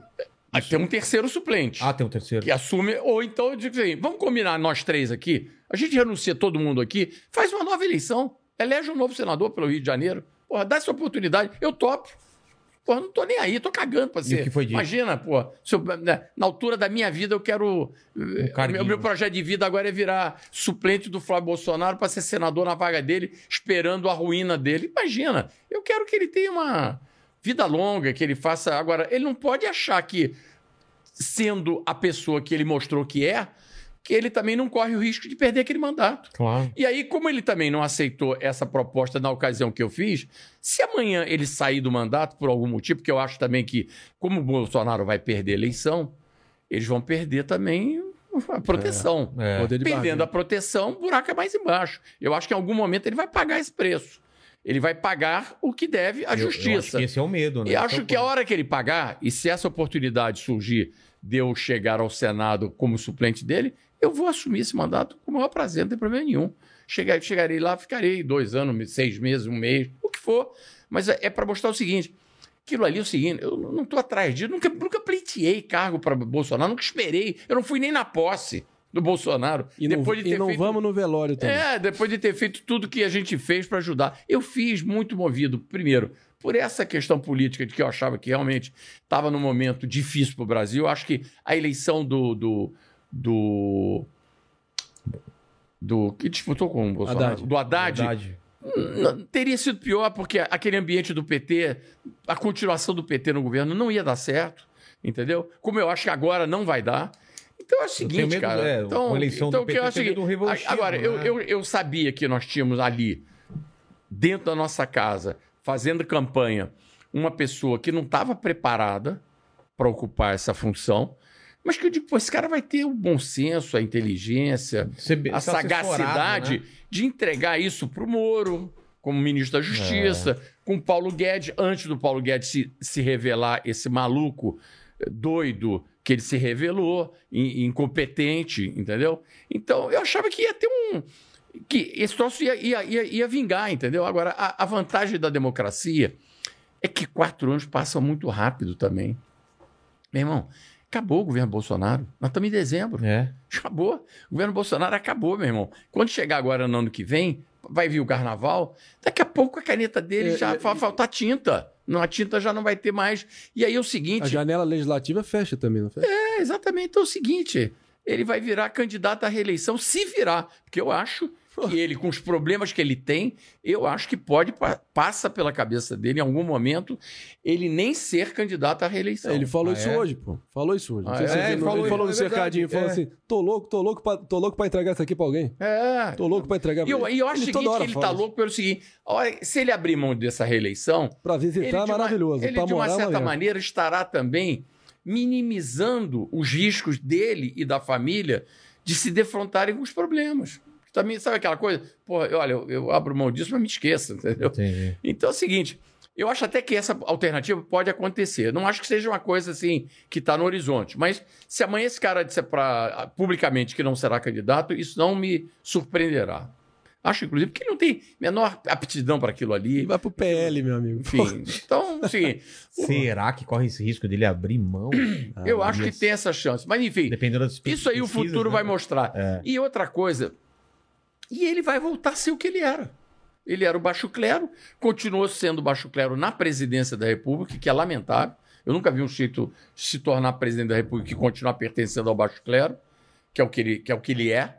E os filhos também. Um cara que, porra, educou três filhos homens para viver exclusivamente, desde os 18 anos, 17 anos, viverem de dinheiro público, de gabinete, de vereador, de um mandato atrás do outro. Esses garotos fizeram riqueza, patrimônio, tudo, porra.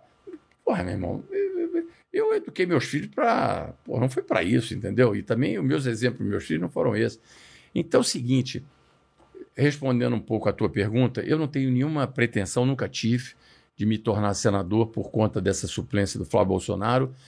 E acho que o que eu fiz contra eles foi muito também em função da ingratidão que eles manifestaram em relação ao meu saudoso amigo Gustavo Bebiano, que foi esse sim Esse sim. o, porra, o, o 001 da campanha do Bolsonaro foi quem ajudou, contribuiu, fez, lutou para botar ele lá. E no dia seguinte que ele se tornou presidente, o cara mudou completamente em relação a ele e a todo mundo. Então, seguinte, ele não merece compreensão, não merece, enfim, Benefício da dúvida. benefício da dúvida. É o seguinte, ele é o que ele é e, e a gente já sabe quem ele é e, já- e a gente sabe quem os filhos são também. A gente sabe quem é a família, entendeu? Então, eu não vou... Todos porque os filhos a gente- a gente investigados, quase- a gente denunciados ou quase- processados. Todos os filhos. É, a gente quase consagrou esse nosso encontro de hoje aqui, É, quase, bateu na fa- não falando É, de acho- Bolsonaro. O cara é presidente também, não vamos ter É, ilusão. mas porra. enfim, vamos deixar esse Só- troço de só lado isso. aí. Eu acho Sim, que a gente tá sim, quase sim. posando em Dubai. É, vamos agora então para as perguntas aí. Vamos para Vamos lá, caminho que as perguntas. Claro que alguma, alguma coisa que a gente não, não falou aqui, né? Boa. Uma coisa nova. É, ó, eu mandei algumas pra você Ah, aí também, se você quiser ir Tá bom. separando aí. No meu Asus. Isso aí. Mas, cara, aqui tem muita pergunta, muita Ah, é? pergunta. É. Como que tá o chat? Tá uma, tá uma uma briga? loucura, uma guerra. Imagino que hoje é dia de briga aí, né? Por quê? O que, que é isso, briga? Por É porque Ah, fica chat. um brigando com o outro dentro do chat. Ah, é? É, eles ficam brigando com eles aí. Mas, por exemplo, o Mauro Reis, ele fez uma, uma pergunta aqui agora. Ele falou: André, boa noite, sou do Rio de Janeiro. E muito bom saber que temos um cara como você que abriu os olhos há algum tempo. Tenho duas perguntas. A primeira, se você assistiu o debate que tivemos aqui no Inteligência entre Nando e o que você achou entre Nando e Nicolas. E a segunda, se você aceitaria um debate sério com o seu com o teu conterrâneo Gabriel Monteiro, ele falou. Eu, assim, eu acho que o Gabriel Monteiro até pode ter se Quem é excedido. o Gabriel Monteiro? Foi o que eu por acaso mencionei mais cedo, inclusive já faço aqui um jabá. Eu estreiei a minha imitação do Gabriel, da minha imitação do Gabriel Monteiro, só clica lá no meu YouTube e todos vocês vão ver o trote que eu passei por Rubinho Nunes, tá certo? Coloca, deixa o link no, no- Deixa o na link aí. Então, estreando a imitação do? Gabriel Monteiro. Você passou um trote. Eu, eu, eu- e passei um trote por mamãe falei, mamãe falei, não caiu sagaz ali, desligou na minha cara e liguei pro Rubinho Nunes, vereador aqui de São Sim. Paulo, e o Rubinho caiu mas que nem um pato. Depois eu liguei como o a Leda Nagli, eu imitando a Leda Como que é a- Nagli. eu não vi você fazer a letra. Gente, a Vilela, mas que prazer estar aqui com todos vocês aqui hoje. Maravilhoso. Leda teve aqui, cara, Esse- igualzinho. Estive aqui antes. Foi bárbaro, foi bárbaro este podcast. Gente, aí passei um trote para Augusto Arruda Botelho. Ex-CNN, ex-contraparte do Coppola. Então, liguei imitando a Leda. Que também teve aqui. Teve aqui. E aí liguei pro Augusto Arruda, botei ele caiu também.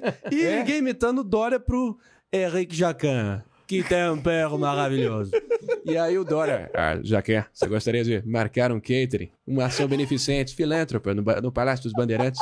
Teremos uma comitiva asiática te esperando. vou mijar nas calças, velho. Eu tomei muita Tiremos, tiremos, tive- tere- teremos uma comitiva asiática. Você faz um catering eh, japonês com sushi, sashimi especializados, eh, vieiras especializadas. E o Jacan caiu Ele também. caiu.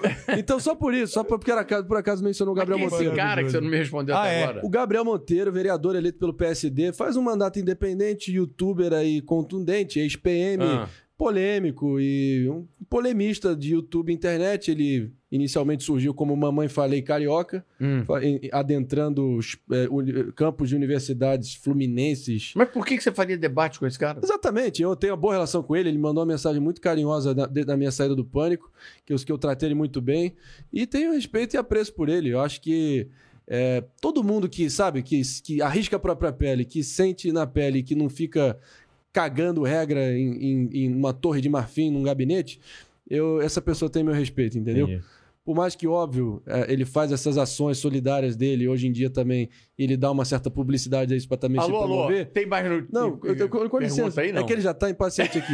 Deixa eu só terminar. E o que, que eu achei do debate com o Nicolas? Olha, Nando Nicolas, eu achei que o Nando errou na estratégia, é, no sentido de talvez querer evitar a pecha que ele tá. que ele tem, né? É o perfil dele. E funciona, pô. ele- Eu, eu admiro ele demais.